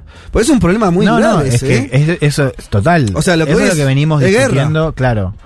Eh, eso es lo que venimos Eso es quizás un tema estructural, que es la imposibilidad de Estados Unidos de darse cuenta de este nuevo contexto. Mm. Pero por eso también te metía la cuestión más de corto plazo, porque digamos, hay cosas vinculadas a el rol que tiene Rusia hoy en este espacio de seguridad europeo y la banca de China que también forman parte de esta discusión, ¿no? Pero no te parece, pa- pa- pa- pa- te estoy, perdón, eh, porque te- por ahí te estoy Sí. llevando a otro lado, pero como si eso es así, eh, este, el- la guerra con Ucrania también la ve distinto. Quiero decir, si Estados Unidos estuviera aceptando de mejor o, o peor manera que va hacia un mundo más repartido, el conflicto con Rusia y con Ucrania se soluciona de algún de, de una manera. Si vos ya sabés que no vas a aceptar ese ese, eh, Sí. ese mundo más compartido del término de poderes, tu resolución de lo de Ucrania. Bueno, nosotros es por eso, eso, ahora vamos a ir Sí, a eso dale, dale. eh, al, al final, porque de hecho nosotros planteamos una columna al respecto, ¿no? Que es que Estados Unidos lo ha dicho públicamente, tiene como objetivo debilitar estratégicamente a Rusia en esta Claro. guerra. Si vos ya tomás eso, que insisto, es un objetivo público, y ya te cambia todo, porque Sí. digamos, si, si vos estás aprovechando esta guerra para dañar militarmente a Rusia, y bueno, ante todo te conviene que se prolongue más, Claro. digamos, ¿no? Ahora vamos a entrar a eso porque tengo un audio bastante interesante y elocuente al respecto. Te cierro la idea del Asia-Pacífico. Hubo un dato no menor en esta cumbre, que es que hubo cuatro invitados. Ajá. Japón, Corea del Sur, Nueva Zelanda y Australia, ¿no? Eh, Claro, tienen algo en común. Faltaba India y estaban todos, el- todo, el- todo el club anti-China del Indo-Pacífico, Sí. ¿no? Eh, de hecho, se plantea esta idea de que empiecen a ir siempre estos líderes, ¿no? O sea, ya estamos dando una OTAN que ha salido de Europa, ¿no? Total. Esto es una idea central para entender, eh, si querés, este nuevo concepto Lo- estratégico. los que contaste no están dentro de la OTAN formalmente, ninguno de esos países. No, no, no. Eran no. los que pretendían estar en el TPP, ¿se acuerdan ustedes? Claro. Ese gran tratado que Barack Obama. Sí. Entonces la idea es que ya la OTAN salió eh, De Europa. A O sea, ver, del Atlántico. del Que Atlántico. justamente de las siglas de la OTAN. Exactamente. De todos modos, el mayor cambio, decíamos, está respecto a Rusia, digamos, esta Mm. inclusión de Rusia como una amenaza directa. Fíjense para dimensionar, en 2010, que fue la última cumbre donde se fija el concepto estratégico, Rusia era invitada. O sea, se hablaba de Rusia como un Wow. socio, ¿no? O sea, fíjate Sí. cómo cambió. El- en nada. El G7 era G8 antes. Total, bueno, fíjate, de esto habló Pedro Sánchez, el líder anfitrión de esta cumbre, y lo decía de esta manera. Y si miramos hacia atrás, en el año 2010, el concepto estratégico de la pasada década, que fue aprobado en Lisboa, eh, denominaba a Rusia como un eh, socio estratégico. Y hoy, en cambio, el concepto estratégico de Madrid va a denominar a Rusia como la principal amenaza de los aliados. Y creo que esto es un cambio sustantivo eh, que tiene un único responsable, que es Putin, y eh, en consecuencia tenemos que ser conscientes de dónde está la amenaza y, por tanto, eh, bueno, pues comprometernos, ser solidarios con aquellos países que ven amenazado su integridad territorial y su soberanía nacional y además de esa responsabilidad, pues exigir también la solidaridad en caso de que España en un futuro, esperemos que nunca ocurra, pues podamos tener violentadas nuestra soberanía nacional o nuestra integridad terri- territorial por parte de otro país, ¿no? Ah, bueno, están subidos a una, ¿no? Eh, sí, ahora te voy a contar también por qué decía Sánchez esto Mm. de la soberanía territorial. A ver, ¿qué acordó la alianza o, o cuáles son los Sí. principales puntos de esta cumbre? Yo te lo mencionaba al principio, un dato también bastante importante. La OTAN va a aumentar las tropas de reacción rápida de 40.000 soldados a 300.000. ¿Qué bestia? ¿Y eso qué es? Ocho veces más. Es un. es Vuelvo. No, no, es que es 40.000 tremendo. soldados a 300.000. O sea, hoy la OTAN tiene desplegados en tanto OTAN. Sí, soldados, de, claro, de reacción rápida, sí. Que, o sea, dispuestos a movilizarlos rápidamente para un combate o una amenaza, digamos. Pasás de 40.000 a 300.000. Eso en Ucrania, ¿no? No. No, porque Eso la OTAN en no está en todo, Ucrania. No, no. Eso Ah, es en, verdad, todo la, claro. en todo la OTAN. De La hecho, OTAN no entró en Ucrania. de hecho, justamente lo que dicen es que van a estar destinados a todos los flancos, no solamente al flanco este, sino también al flanco sur, por ejemplo. Ahora te voy a contar un poco de esto. Digo, para un poco Pero siempre dentro de Europa. Porque la OTAN todavía es una alianza en ese atlántica de sentido, Europa. sí. En Estados las Unidos y tropas, Europa. el, es- el espacio va a ser el espacio europeo. A lo que voy es, estás militarizando Europa fuerte con 400.000 movilizados. ¿Se sabe dónde irían? Polonia, por ejemplo. Estoy pensando en los países circundantes a Ucrania. Mm, y ¿no? bueno, claro. ahí el este va a recibir mucho, vos ahí tenés que pensar también en las tro- en las em, en las bases, Alemania tiene una muy fuerte, pero el tema es también esta idea de que tengan mayor movilidad, digamos, ¿no? Que es una de las ideas que se está discutiendo ya hace tiempo en la OTAN, o sea, como que no estén estacionados, o sea, que se puedan usar rápido, ¿no? Eh, para cualquier tipo de conflicto, Vos ya sea en el tenés, este. tenés una militarización de Europa. Cuando, pues Sí. el concepto de militarización de Europa Sí, es fuerte, porque Europa no. Vos vas caminando por la calle en Europa y no te encontrabas con literalmente- militares de la OTAN, ¿me sí. entendés? Hasta ahora, posiblemente. Eso digo. Eh, yo te dije sur, más soldados. Ahora te cuento Ah. un poco de eso. Te dije, Sí. em, te completo la idea, porque son más soldados y más armas. Porque también Sí, no, es, hay no acuerdos, estar, claro, claro. para comprar más armas, en parte para mandar a Ucrania, pero también para apoyar esta idea del rearme. ¿Por qué me, me parece interesante lo del sur? Bueno, esto fue un triunfo simbólico de, de España y de otros países de esa región. Básicamente el, documento menciona, además de esto que vimos de Rusia y China, menciona eh, las crisis en el Sahel, en África como continente en general y Medio Oriente, en un apartado donde se menciona la gestión de los flujos migratorios, la seguridad en la frontera y la seguridad marítima. ¿Por qué es esto? Bueno, por la crisis de refugiados en el sur. Un poco lo que dicen los estados del sur, como España, como Italia, es todo muy lindo con Rusia, es importante, pero no se olviden, muchachos, de la crisis que tengo yo en el Mediterráneo, ¿no? Cuando se menciona la soberanía, hay también un interés bastante específico de España respecto a lo que es la crisis diplomática con Marruecos, Y lo que pasó con Melilla. con ¿no? Ceuta Melilla, ¿no? Uf. Eh, Lo que van a llevar, o sea, la OTAN va a estar. Perdón mi sorpresa, eh, pero un poco Sí. estoy sorprendido. La OTAN está como. estaría como. Vas a militarizar la política migratoria. Claro, justamente lo que menciona el documento es esta oposición a, comillas, instrumentalizar la migración. Que fue un poco lo que pasó con Marruecos y España. Esto de decir, bueno, eh, bueno, también lo hizo Biel- Bielorrusia con Polonia. Esto de vos tenés una crisis con un país europeo y decís, bueno, me querés joder a mí, listo, te abro la frontera y arreglate. Bueno, eso hoy está en el documento de la OTAN. Wow. ¿no? Eh, con este rearme del cual hablábamos, un rearme que lleva implícito un compromiso por parte de los Estados miembros de gastar más, ¿no? Cumplir el objetivo de el 2% del gasto eh, de defensa del PBI, ¿no?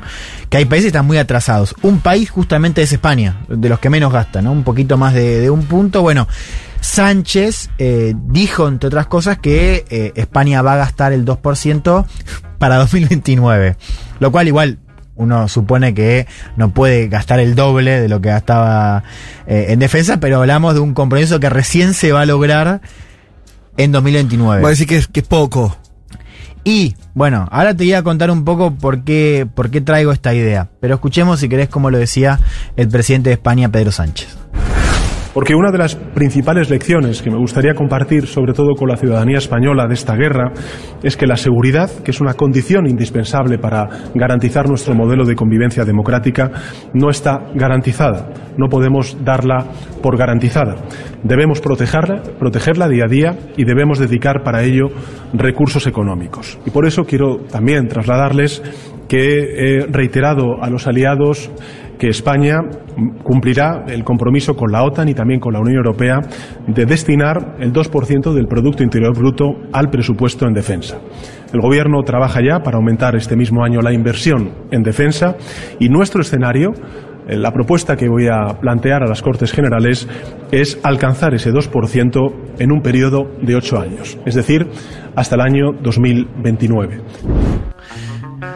¿Por qué traigo un poco esta idea? Eh, que es la de repartir la carga, ¿no? Lo que se está hablando mucho acerca de un posible triunfo también de Estados Unidos, porque por primera vez en la historia, mm. los estados, entre ellos Alemania, que siempre ha tenido un roce con Estados Unidos acerca de lo que gastaba, aceptan pagar más. Sí. Eso es un poco el título, ¿no? Eh, es un triunfo trampista también, ¿no? Bueno, Porque es que, el, sí, pero fíjate ahora, ¿por qué te lo traigo eso? Sí. Porque eso dices a vos le entras a, no sé, la prensa estadounidense tiene un poco ese argumento, ¿no? Esta idea de, bueno, eh, se, gana Estados Unidos simbólicamente. Ahora, vos mirás los números y en realidad sigue siendo desproporcionada la carga. Ajá. Vos fíjate esto, Estados Unidos ya lleva gastado más en Ucrania que lo que gastan, primero, la gran mayoría de los eh, miembros de la OTAN anualmente. Y vos mirás el envío de armas, todo lo que es paquetes militares a Ucrania, y ahí la desproporción es evidente. Entonces, ¿qué quiero decir con esto? Que una de las condiciones para hablar de este rearme de la OTAN y de esta revitalización de la OTAN, una alianza que recordemos fue puesta en duda por Macron hace tres años. Muerte cerebral. Muerte cerebral. Eh, una de las condiciones de posibilidad es justamente esta, este renovado compromiso de Estados Unidos. Que ahí está lo interesante. Es Estados Unidos, pero en realidad es el Partido Demócrata. Mm. Porque si vos escuchás y lees lo que dice, entre otras cosas, el propio Trump, Trump sigue diciendo, nos siguen cagando. Claro. Trump dice, ¿por qué nosotros mandamos más de 40 mil millones de dólares a Ucrania y Alemania no hace nada? Es mentira, Alemania sí está haciendo, pero digamos, insisto con esta idea de la desproporción. Entonces, ahí nos lleva a una pregunta que hemos planteado en este programa, y es bastante importante repetirla ahora, que es, ¿qué pasa si en Estados Unidos, como arrancamos el programa, vuelve Gana Trump. a ganar Trump? Sí. Si Trump ya está diciendo... ¿Pero qué está diciendo Trump? Trump está diciendo, eh, nos siguen cagando, Trump sigue diciendo, Alemania y otros socios europeos están pagando... Eh, Chiolas. muy poco. Sí. Y dice que la plata que está mandando Estados Unidos es desproporcionada. Por- desproporcionada porque sigue siendo mucho más que las de los europeos. Pero no ves ahí algo como. Cuando yo dije que gana Trump es en una lógica también de desarmar Europa. O sea, yo escucho a Sánchez y parece un empleado un pelele, Claro. diría, del De imperio, ¿no? iba- o sea, la Sí. verdad, no, no veo un socialdemócrata No, no, y- autónomo, veo a un, a un tipo que se Sí. quedó sin, sin mar, o sea, sin política internacional. Hoy leía, eh, hoy sea, leía Monedero, por eso. ejemplo, con una columna incendiaria, obviamente, un hombre vinculado Sí, al primer claro. podemismo, pero no creo que Yolanda Díaz, que todavía está en el gobierno de coalición de España, esté contenta. Claro. con- Bueno, de no, hecho- no sé, pero está bien, pero a lo Sí. que voy para, para no irse, para, para no sacar a Juan de, de la cuestión de, de Estados Unidos, Trump y eso, es. ¿No ves ahí una posible continuidad? Más allá de que pueda ganar Trump y demás, sí, está bien. Un Trump le va, va a ser todavía más exigente frente a España, además que ponga más guita a Alemania. Ahora, pero la idea de que Estados Unidos se comió a Europa. ¿No? No parece haber ocurrido finalmente eso. La Unión Europea como ahora el que Sí. el que está con muerte cerebral parece ser la Unión Europea, ¿no? En términos de territorio. Bueno, ahí vos tenés una idea que es bastante importante y bastante simbólica, que es la idea de la autonomía estratégica de Europa, digamos, ¿no? Cuando Macron habla de muerte cerebral en 2019, lo que él está diciendo también, y lo ha dicho en varias oportunidades, es que Europa tiene que valerse por sí misma. ¿no? Eh, lo cual es, es un- es una idea nueva, No, digamos. claro. Es eh, eh, De Gaulle también Sí. planteaba esa idea. Sí, sí. Entonces, acá esta es la gran paradoja del vínculo entre Estados Unidos y Europa. Porque esto entierra la idea, o sea, el, el vigor renovado de la OTAN entierra la idea de la autonomía Sí. estratégica de Estados Unidos, de, De Macron, claro. Porque las voces en Polonia, las voces en los países bálticos dicen, Macron, todo mu- muy lindo, Sí, muñeco, sí. pero yo duermo al lado de Rusia y a mí dámelo a tío Sam siempre, ¿viste? Es como todo muy lindo Europa, pero yo quiero OTAN, yo quiero Estados Unidos. Entonces ahí pierde Macron. Ahora, hay algo que no se está diciendo, que es lo que es el triunfo simbólico de Macron, que es que estás demasiado atado a Estados Unidos. ¿No? Entonces, ¿por qué te traigo lo de Trump? Porque la OTAN también ha caído en la grieta de Estados Unidos. Porque, ¿qué es lo que te dice Macron? Te dice, che, fíjate, cambia la, la- Sí. el signo político en Estados Unidos y nosotros no podemos dar por sentado lo que tenemos ahora. Ok. ¿Entendés esta paradoja? Entonces, Sí, sí, no pero- se puede avanzar sí. en la autonomía que plantea Macron, pero al mismo tiempo la, el vigor renovado de la OTAN es bastante precario porque depende Ajá. de un equilibrio político dentro de Estados Unidos que hoy no está a favor de Europa. Vos decís, por eso es, es también, no, desconozco, ¿eh? Vos decís que entonces los republicanos para salir, para salir de Trump solamente no estarían haciendo la misma política que hoy hace Biden respecto de Rusia, Ucrania y Europa. Con Rusia, a ver, no es Pues- que, o sea, no es que Trump esté apoyando a Putin, digamos, como se dice, viste, de sí, manera, sí, sí. eh, pero, pero sí hay una discrepancia bastante importante respecto al rol de la OTAN y al rol de Estados Unidos en la OTAN, o sea, y esto tiene que ver con casi la America First, que es una idea mucho más estructural, que Sí. es, che, si eh, nosotros en Estados Unidos tenemos gente que la está pasando mal con la inflación, si nuestra prioridad está en Asia Pacífico, ¿qué me importa el sur de, de Europa? Tiene Me- toda me- lógica. Me vas a volver a ser trampista otra Tiene vez. toda ¿eh? lógica. Yo no quiero volver ahí, ¿eh? Si ya no sabés cómo me pongo, ¿eh? ¿entendés? Yo no quiero, Juan. Pero ¿entendés lo que te digo? O sea, hay Sí. algo ahí que, por lo demás, es bastante claro, que es un problema que, claro, Europa ahora con Biden no tiene, pero en un año y medio lo podés tener, ¿no? Y te quiero cerrar con Mm. esto. Esto tenemos que empezar a discutirlo cada vez más, porque es bastante precario este equilibrio. Sí. ¿no? Esto para mí es la idea central que llevo hoy respecto a la OTAN. Vos me hablabas de algo vinculado a la guerra y te cierro con esto Sí. que te va a interesar, ¿no? Eh, uno hoy tiene una fisura eh, bastante clara donde hay países como Alemania y Francia donde están diciendo no dejemos morir la vía diplomática, ¿no? Esto de bastante también eh, incentivado por el costo económico en Europa, ¿no? Claro. Que es, loco, terminemos acá. Sí, ordenemos. Y Sí. Estados Unidos, que te decía, tiene como idea debilitar estratégicamente a Rusia, también Reino Unido y también Ucrania, porque lo dice Zelensky, dice, prolonguemos más, Que porque siga. Ucrania puede ganar. Johnson aprovechó la cumbre de la OTAN para decir, entre otras cosas, si nosotros queremos derrotar a la autocracia, a Rusia, a China, tenemos que ganar en Ucrania. Entonces ya ahí hay otra cosa en juego. Escuchemos a Johnson y cierro con esto. the best way for us to win the argument around the world about our values, what we stand for, uh, about our opposition to the use of force to change boundaries, about the the primacy of, of international law. The best way to win that argument is for the Ukrainians to win. La mejor manera de ganar el argumento alrededor del mundo acerca de nuestros valores y lo, y lo que representamos sobre nuestra oposición al uso de la fuerza para cambiar límites, sobre la primacía del derecho internacional, vuelvo a lo que decías vos con Johnson Sí. y Malvinas, ¿no? Por cierto, la mejor manera de ganar esa discusión es que los ucranianos ganen. En una línea, eh, ya lo hemos dicho acá, en la guerra con Rusia se está jugando algo mucho más grande que la defensa de Ucrania. Bueno. Qué lindo todo. Algo huele a podrido en Dinamarca. Bueno, en todo el primer mundo. Federico Vázquez, Juan Manuel Carr, Leticia Martínez y Juan Elman. Un mundo de sensaciones.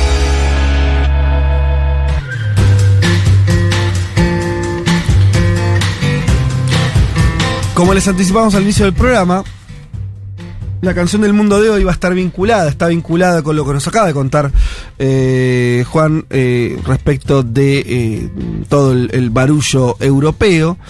Tanto es así que Pablo eligió una emblemática banda europea. En la canción del mundo de hoy, dice Pablo, vamos a hablar de Kraftwerk, ¿sí? que fue uno de los primeros grupos en popularizar la música electrónica, fueron pioneros de género y muchas de sus ramas como el dance, el house, el trance y el techno. A comienzos de los años 70, sus fundadores, Ralph Hutter y Florian Schneider, iniciaron el proyecto Kraftwerk y establecieron su propio estudio de grabación denominado Clean Clank Studio en el centro de Düsseldorf. Eh, linda ciudad que conocí. Mirá, Mirá vos, Sí, una linda, una linda ciudad. Eh, esta, esta en La música particular te dio bastante a vos, ¿eh? me ha dado. Pero eh, esta, esta ciudad en particular es bastante, bastante linda. Alejándose de los conceptos tradicionales de la composición musical, Schneider, eh, perdón, Schneider utilizaba unidades de eco y amplificación para sus flautas y violines, mientras que Hutter hacía básicamente lo mismo con teclados electrónicos. Durante sus grabaciones, los músicos se sentaban, escuchen esto, detrás de la consola de mezclas, Sí. mientras los secuenciadores y equipamiento del estudio repetían melodías. Eh, Schneider se desplazaba hacia un secuenciador y lanzaba una nueva secuencia, y este fue el estilo de improvisación de la banda, en un proceso que se repetía hasta que las pistas eh, se concretaban después en canciones, porque efectivamente Kraftwerk es una banda de canciones, y, algunas de ellas muy conocidas. Kraftwerk cambió por completo la música. Junto a otras leyendas eh, de la electrónica, como por ejemplo Giorgio Moroder, establecieron el escenario de la música disco. En mayo de 1978 la banda publicó su séptimo álbum, The Man Machine, que contiene la canción Das Model, una de sus, mm, sus canciones más conocidas. Las imágenes que se aparecen en la famosa portada de este disco tienen la típica estética de la propaganda comunista soviética y aparecen todos vestidos iguales para afirmar la homogeneidad o incluso la propia mecanización del hombre. Vamos a escuchar entonces Das Model, ¿sí? la modelo, el modelo. De hecho, la canción en su letra habla de, de- de una modelo. Que fue, dice Pablo, la canción eh, de la propaganda del CUI en los inicios de Futurock. Mira vos. Mira vos. Eh, Das Model. Bueno, vamos a escuchar entonces esta conocida canción de este grupo tan emblemático de la música contemporánea, Kraftwerk.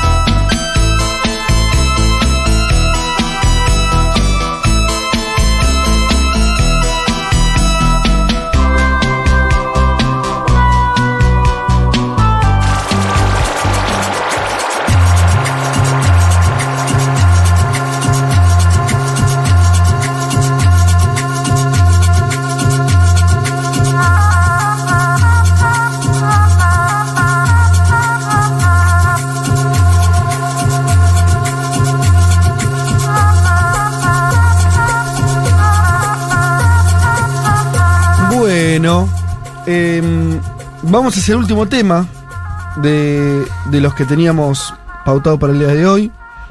Em, que tiene que ver con todo lo que viene ocurriendo en Ecuador. Déjame leer dos mensajitos antes porque mucha gente nos estuvo escribiendo. Eh, eh, em, mira, acá dice la fiesta del Inti Raimi en La Plata, organizada por la comunidad cusqueña. Mira qué lindo. Ahí aparece eh, la plaza emblemática de La Plata, tomada por este, esta fiesta del Inti Raimi. Eh, el programa está fabuloso hoy, dice Patricia López. Excepto la escalofriante descripción del templo de las ratas. Bueno, pero. Sí, había alguien que se quejó en Twitter de que estaba comiendo pizza en el momento en que Periodistán hablaba del tema. Totalmente. Bueno, eh, ¿qué más? Ah, Cayo, eh, te, te siguen hablando playas. Diego Férez dice Cayo, Ju- Cayo Jutias en Cuba. Fue Bueno, mejor que- bueno, es otro no lo conozco el Cayo Y no es, tan, no es ser tan distinto al Cayo que fuiste vos en Venezuela. Caribe. Sí, es que vos llegás en una lanchita y decís, ¿qué estoy haciendo acá? ¿No? Sí. Fue- nosotros llegamos ¿Por en una qué? lanchita como diciendo, ¿cómo puede ser que yo esté con, que tenga derecho a acceder a esto, no? Y la verdad que tenemos todos derecho a acceder a lugares así. Bravo, Juancito, Juan Elman. A- absolutamente suscribo desde la Ciudad de México que AMLO es lo menos progresista que pudimos imaginar. Bueno. Un beso. Me parece una exageración. Sí, lo- fuerte, Mirá fuerte. que yo no, perdón, vos dices México, yo no. Te doy esa.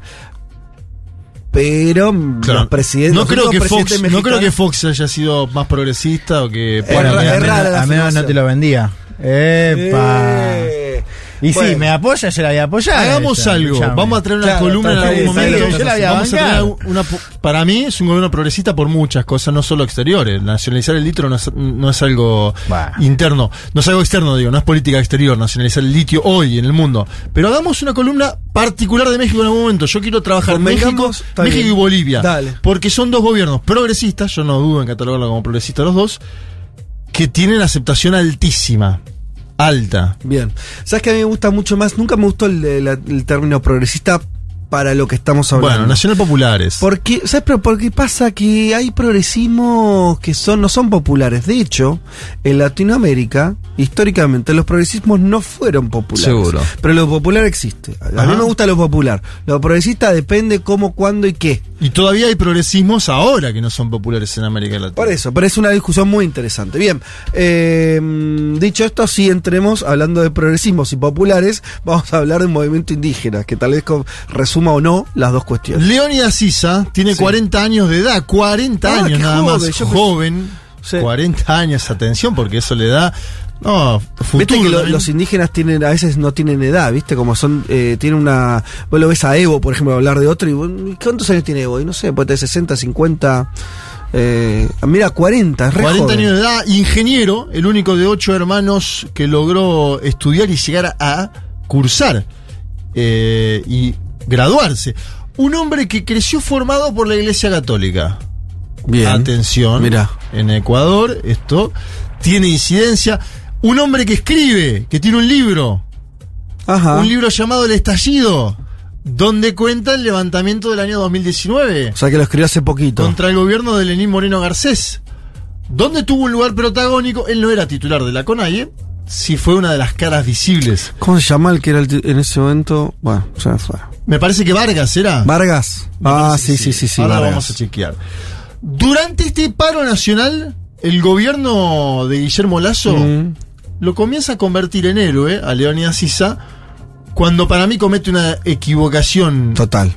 absurda que es detenerlo. Sí. No es como hacer un penal eh, que no era gol, ¿no? No solo ¿Viste? de- lo, lo ¿Por detienen, qué? no se sabe dónde está, Ah. le comunican, algunos dicen está secuestrado. Él además no Total. estaba obstaculizando vías como Mm. se le imputa. Me decían desde Ecuador, no había puesto ni una piedra en la calle y lo detienen.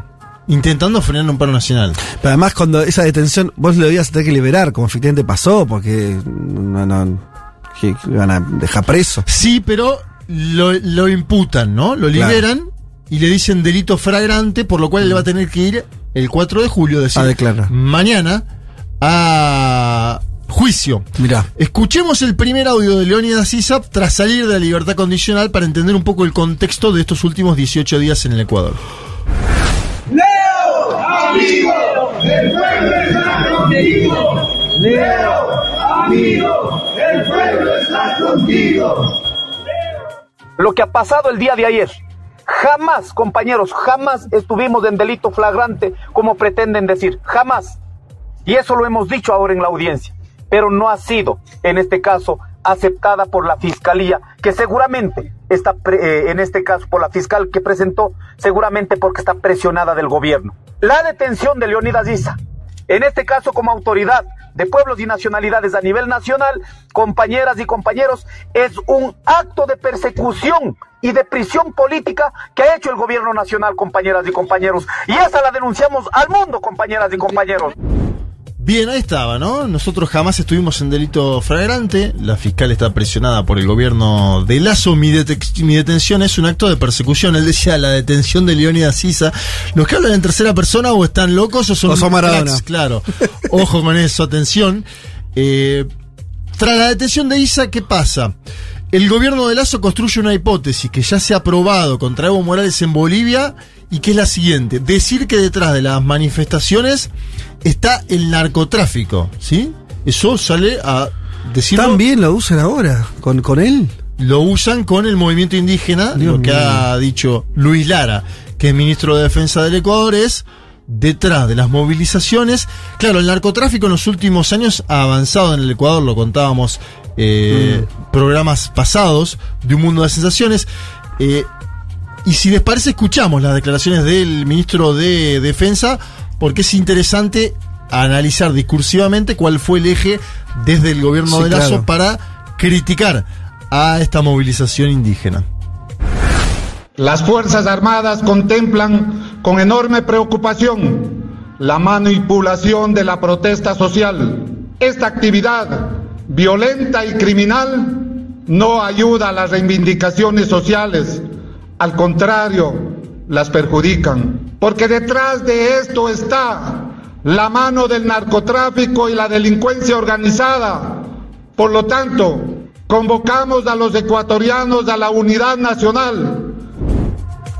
Bien, ahí estaba, un elemento novedoso, ¿no? Eh, Sí. Varios que siguen la política latinoamericana dicen, se usó contra Evo en su momento en Bolivia, pero Sí. criticar movilizaciones, intentar vincularlas con el narcotráfico, algo novedoso del nuevo... Y además, eh, tontamente falso, ¿viste? ¿Viste cuando algo que ya es tontamente falso? Sí. Bueno, pero- Ves un montón de gente movilizada, una, una, parte de la población puede... Eh, sí. No, el comprar- tema es increíble cómo no aprenden de lo que hizo la derecha en Chile, por ejemplo, ¿no? O sea, cómo no aprenden a que este tipo de creaciones lo que hacen es echar más leña al fuego. Claro, total.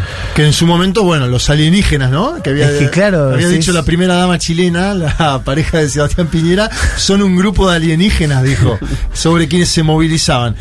En sintonía con estas declaraciones de Lara, claro, Lara es un ministro de Lazo, no, no Mm. habla por sí solo Lara. Eh, bueno, sale Lazo a decir públicamente que Isa, y lo nombra, Isa, claro, cuando lo nombra, lo sube, ¿no? Mal, sí. Lo nombra y lo sube. Dice, Sí. Isa quiere promover un golpe de Estado para hacerse cargo del gobierno. Escuchemos estas declaraciones del banquero que preside Ecuador, Guillermo Lazo.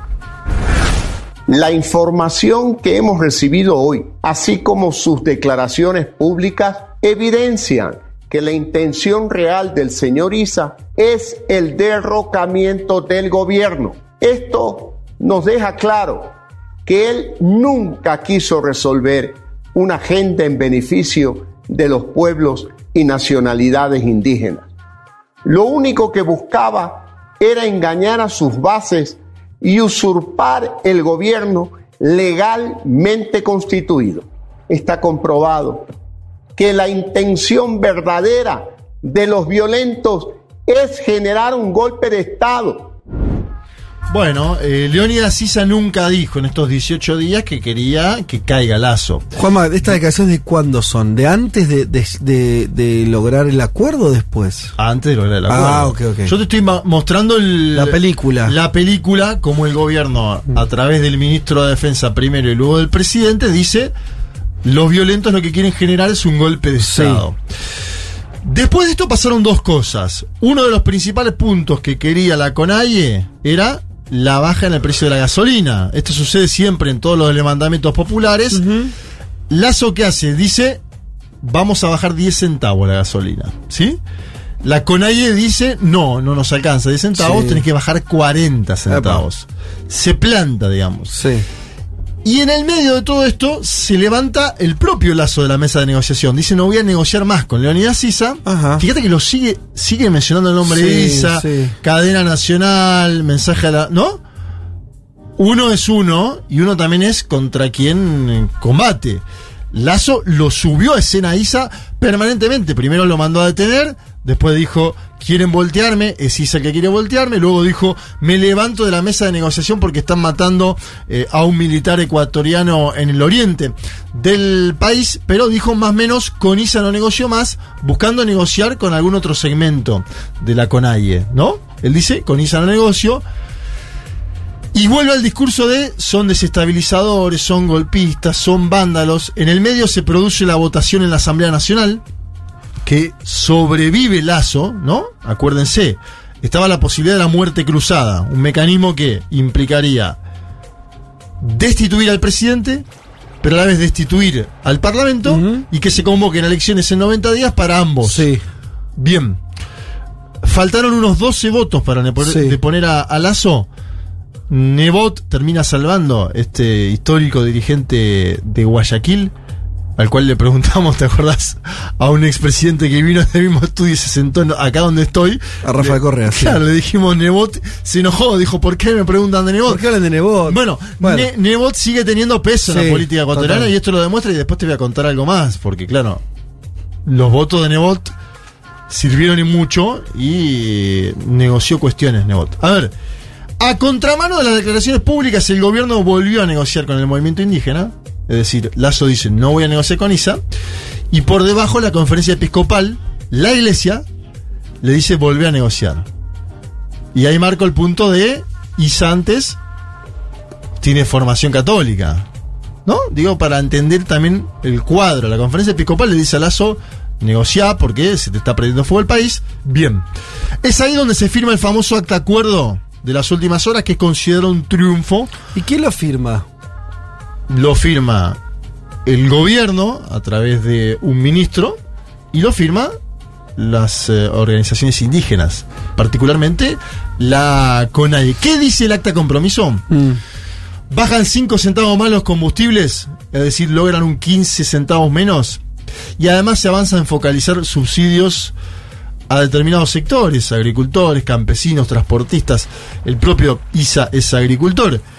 Se fortalece el control de precios. Control de precios era algo que pedía ISA en productos de primera necesidad. Dice, no puede ser que los precios suban tanto. Fijémonos, un gobierno neoliberal como el de Ecuador avanza en control de precios. Digo, para dar un contexto a lo que está Sí. pasando a nivel latinoamericano, ¿no? Me parece un dato. Total.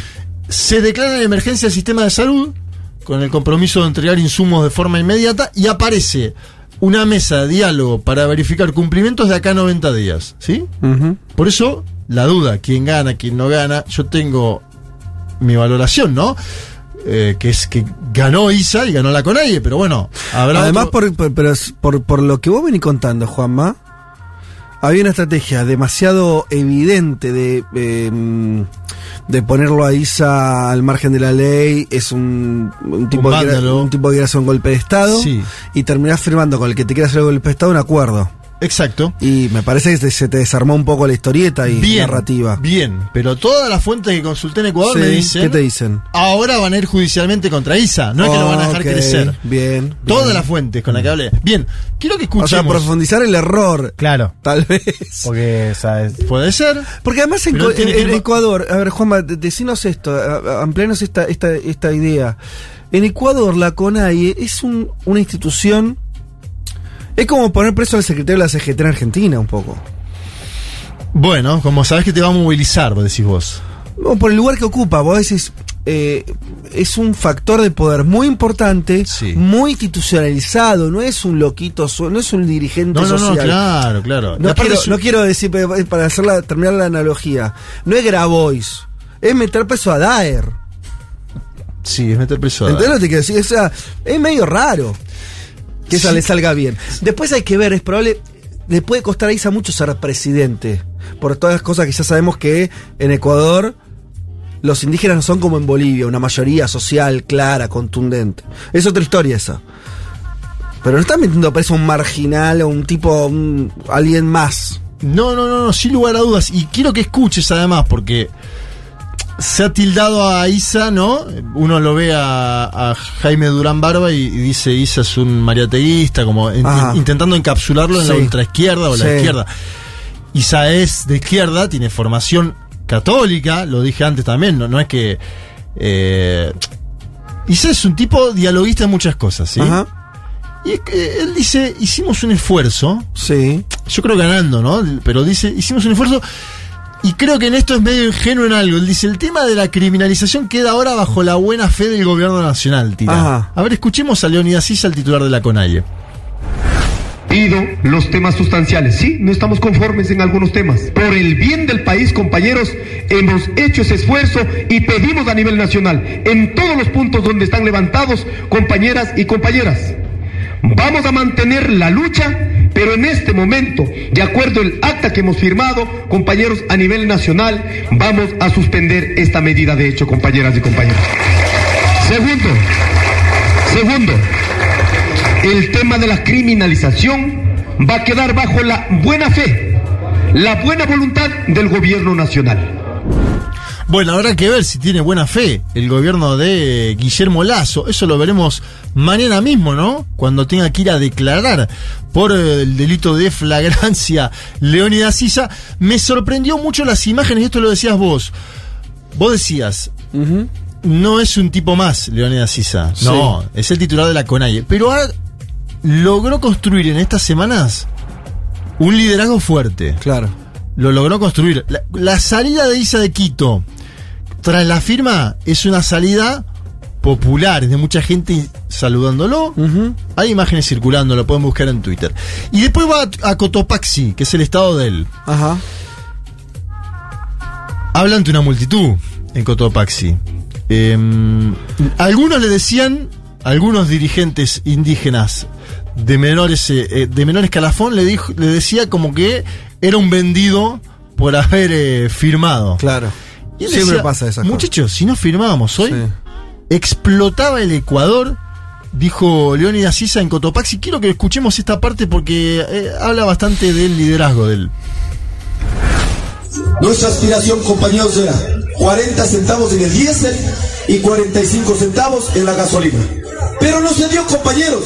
Si hoy día no se, no se firmaba, compañeros, en las condiciones que sea, este país se reventaba. Yo creo que también hay que estar en la altura de ser dirigentes. En los momentos más jodidos, los dirigentes tenemos que jugar la vida y jugar las decisiones. Eso es lo que hemos hecho el día de hoy, compañeras y compañeros. Algunos compañeros en redes sociales de- decían inmediatamente, chuta Isa ya se ha vendido. No hace aprobar 30 centavos, chuta 15 centavos.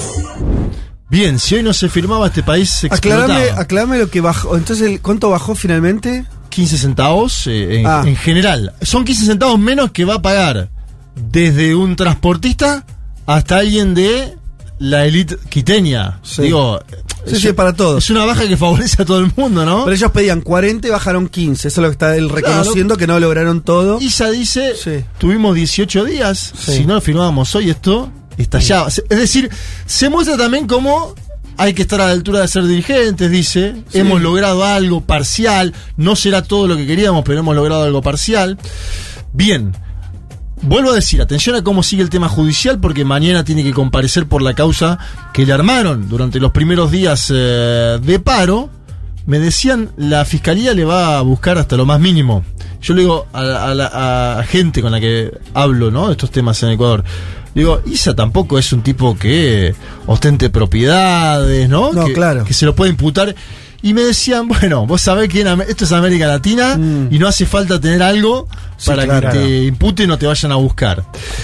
Todos coinciden, todos los colegas con los cuales hablo en el Ecuador coinciden en que Isa durante estos 18 días cumplió más cuestiones o, o se popularizó que unes el Partido Social Cristiano, Pachacuti y Izquierda Democrática juntos en el último año de Lazo. Es decir, es la figura emergente que más ha logrado en el último tiempo contra Juntar el gobierno de mm, Guillermo Lazo, lo que genera obviamente celos en la vieja guardia de la organización indígena. Hablo de Salvador Quispe, de Marlon Santi, de Lourdes Tibán, que están en contra del ascenso de ISA.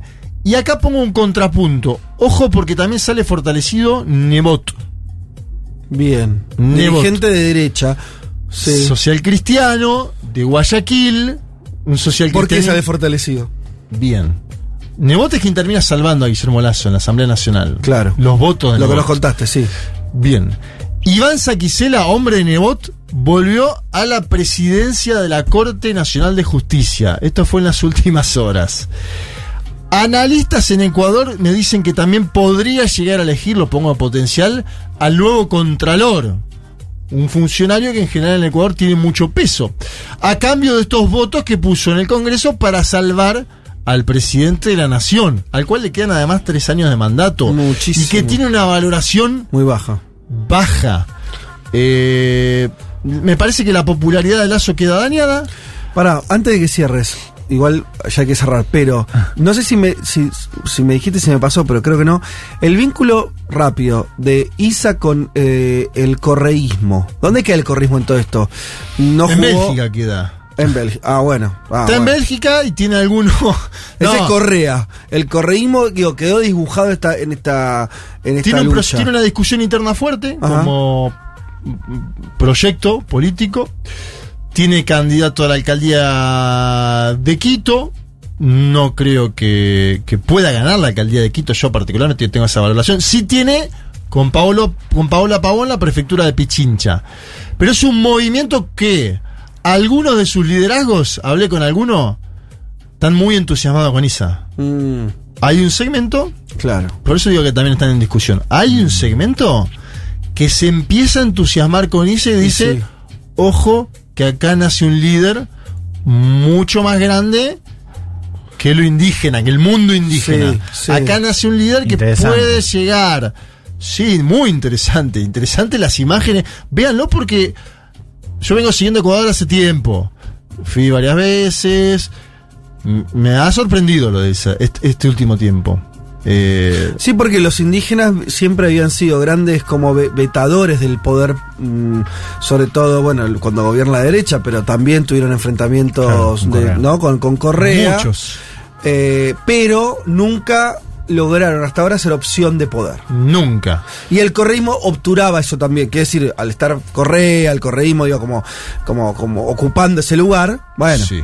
ahora vos me decís que incluso dentro del correísmo hay algunos que empiezan a mirar de reojo ahí y decir, bueno, por es por acá. A mí hay analistas, periodistas Sí. de primer nivel en el Ecuador que me dicen, este señor va a ser candidato a presidente, póngale la firma. Así me, dij- me, me han dicho en off, no voy a decir quién. Me dice, Leónidas Sisa va a ser candidato a presidente. la y, ahí, y ahí tenés el debate. ¿Qué va a hacer Arauz? Claro. ¿Va a competir? ¿Va a ir a una interna con Isa? ¿Va a, co- va a competir aparte? Bueno, son todas dudas. O, o- o- me parece que hay...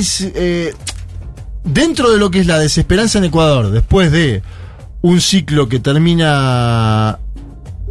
Chile giró a la izquierda, después de las movilizaciones. Colombia giró a la izquierda, Ecuador no giró a la izquierda, giró a derecha. Dentro de todo ese escenario empieza a haber cier- cierta esperanza de un segmento de la población en un cambio. Falta muchísimo igual para las próximas elecciones, faltan tres años.